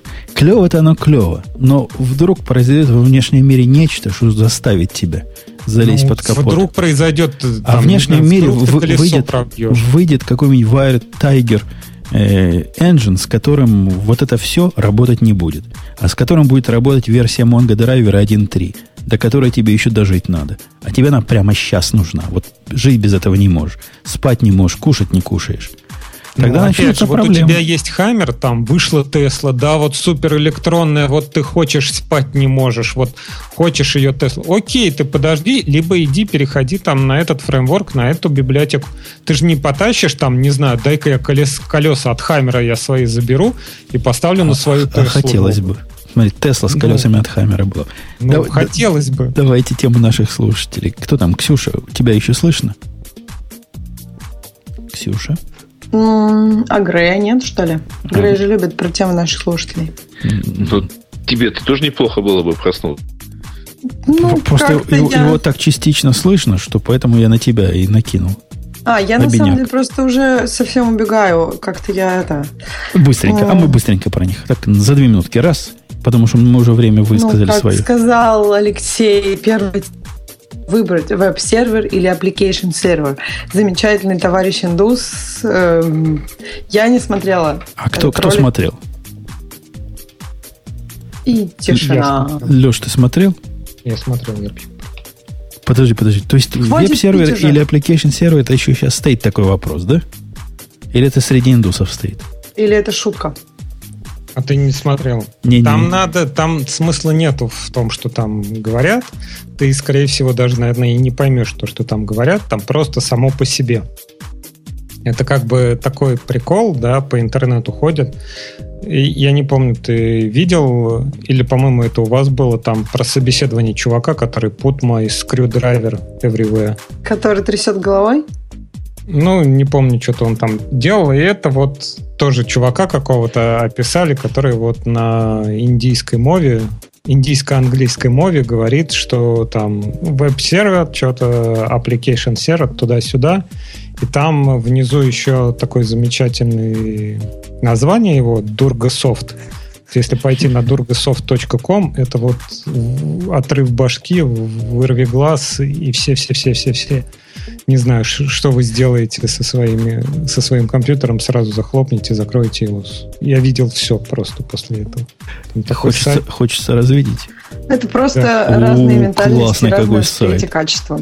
Значит, дальше, да? Или мы еще хотим это обсудить? Я просто ссылочку на сайт да, дам, потому что, может, его трудно было. Ну, мы, мы тебя слышим, Ксюша. Ты, ты просто пропадаешь. Слышишь наш? Ксюша? Как-то ее плохо, да? Но вы меня все еще слышите? Да, мы слышим. А почему-то у меня вот, я когда задаю лучшие в начале, у меня вот он с шестью, а, например, про то, как замочили чувака, Яна Мердока, на с девятью и внизу. А, ну там как-то еще минусы как-то учитывает, там, там свое. Следующим пунктом у нас идет Python, перенесли Google, подтверждает, что а, не, не, следующая версия Android будет не на основе оракловского Java API. А, это не переходит, вернее, как бы не противоречит той новости, которую ты запостил по поводу того, что Google подтверждает, что следующий Android будет использовать оракловый OpenJDK. Вы Тоже. А, а, а, да, оно как-то странно. Может, они имеют в виду, что под OpenJDK с точки зрения а, venture? нет, подожди, Confinet will use, да, это вот оно и есть. Will use Oracle Open Source. Это описание, я так понимаю, человек неправильно откуда-то дернул. Ну, я так понимаю, смысл в том, что они будут использовать OpenJDK, а не с э, Java, ну, в смысле Oracle JDK. В этом, собственно, суть новости. Нет, там суть новости в том, что они проиграли суд э, Oracle, по всей видимости, и э, должны использовать его. Кого ну, его? Оракловский. Это как-то все, все вы меня запутали. Кто что Не, будет использовать? Кто на чем вот стоял? После Дальвика была какая-то хрень, которая, по-моему, на LLVM, что ли, компилировала или чего-то. И вот это вот, я так понимаю, они ее собираются заменить э, с там, open, форком OpenJDK. А то, что они будут форк OpenJDK использовать, это будет легально, потому что они его используют, или что? Да, потому что это Java API, который типа... Который стандартный. Окей. Да, Окей. Окей. И, ну ладно. Я вообще... Хотя, честно говоря, я не знаю, это не подтверждено. Тут все базируется на комите, комит сообщения Mysterious Android Codebase Commit. То есть какой-то комит, что initial import OpenJDK files попало в самый в, этот, в Android платформу. Честно говоря, не знаю, насколько это клево. То есть, то есть весь все OpenJDK, я так понимаю, они закоммитили к себе внутрь, и как WebKit его форкнут, или не знаю, что они там с ним делают. Э, окей. И Грей добавил новость, вот эту такую странную новость про э, чувака из Дебина, с, который странно умер. И ты хотел что-то по этому поводу сказать, раз ты добавил? Не, просто подумал, что это вообще-то новость в том прошедшей неделе. Поэтому и добавил. И, там, но там, там, насколько я понимаю, дело ясное, судья темное. Да там какая-то такая туманная история. Мне жена рассказывала, что она в интернетах про это читала. Какой-то там бред и ужас. Что-то там странное. Не, а там закончилось, я так понимаю, там закончилось с тем, что этот э, докер отозвал, ну, вернее, забрал вот эту страницу, где они прощаются с ним, все твиты, которые он писал по поводу того, что я committed suicide и то, что копы, как, как это, а, на позорной скамье, вот типа, как я забыл, как это называется. Ну, типа ша- шансон, э, то, что меня там копы повязали, что-то там меня волокут, вот это вот он все убрал. Но при этом сам он нигде не появляется. И, по-моему, в этой, в, ни в одном госпитале его не нашли, хотя он там писал, что в госпиталь вроде как его менты отвезли. В общем, история там какая-то темная. Надо, надо дождаться окончания всего этого перед тем, как залезать вглубь. Я столько разных версий читал, и а, обычно оно так начинается, вот э, скромненько, мол, мы тут чествуем и прощаемся, и все такое. Никаких деталей ни те кранчи, ни прочее не приводят, а когда копнешь, видно, что все там сильно непросто. давайте до следующего раза перенесем. Поэтому я пока в этот раз и не вставлял. Потому что дело, ну, реально темное. Хотя mm-hmm. пишут про него уже о прошедшем времени. Вот скинули тут какой-то Truth Voice. Murdoch was a brilliant man. То есть. Реально. Ну да, ну да. Ну что, давайте на этой оптимистической ноте, или там еще что-то есть такого, о чем стоит? Да нет, на самом деле кажется много чего, что у нас так или иначе есть. Есть или Разбирать. Давайте заканчивать. Давайте. Я напомню, что был ну, несколько тормознутый, несомненно, выпуск, потому что второе число только. Ну, что вы хотите? Скажите спасибо, что и такой был. До последнего момента, пока Ксюша не пришла к нам, я за три минуты до начала считал, что сейчас я напишу сообщение. Ну, что, второе число. Что вы хотите? Да, что вы хотите. Поэтому напомню, что с, с, танцевали как смогли. Пианисты сыграли свои, свои лучшие арии, как умели на пианино. Поэтому до следующей недели, я надеюсь, вернется и Бобук, ушедший семьи. Мы разберемся, куда уходил, зачем. Ксюша не отпрашивалась, тоже должна быть Грей, он вообще вот теперь молодец вместе со мной. Ну, а ты, Леша, пришел, без тебя бы мы просто бы закрыли лавку. И если бы ты не пришел, пришлось бы лавку закрывать. Ты нас всех спас. Я старался. Да. Я бежал как мог даже. Да, мы вот задержали начало. Все из-за тебя. Если будут там кидать камни, почему на 20 минут задержали, это все из-за него. Он быстрее бежать почему-то не может. Надо тренироваться.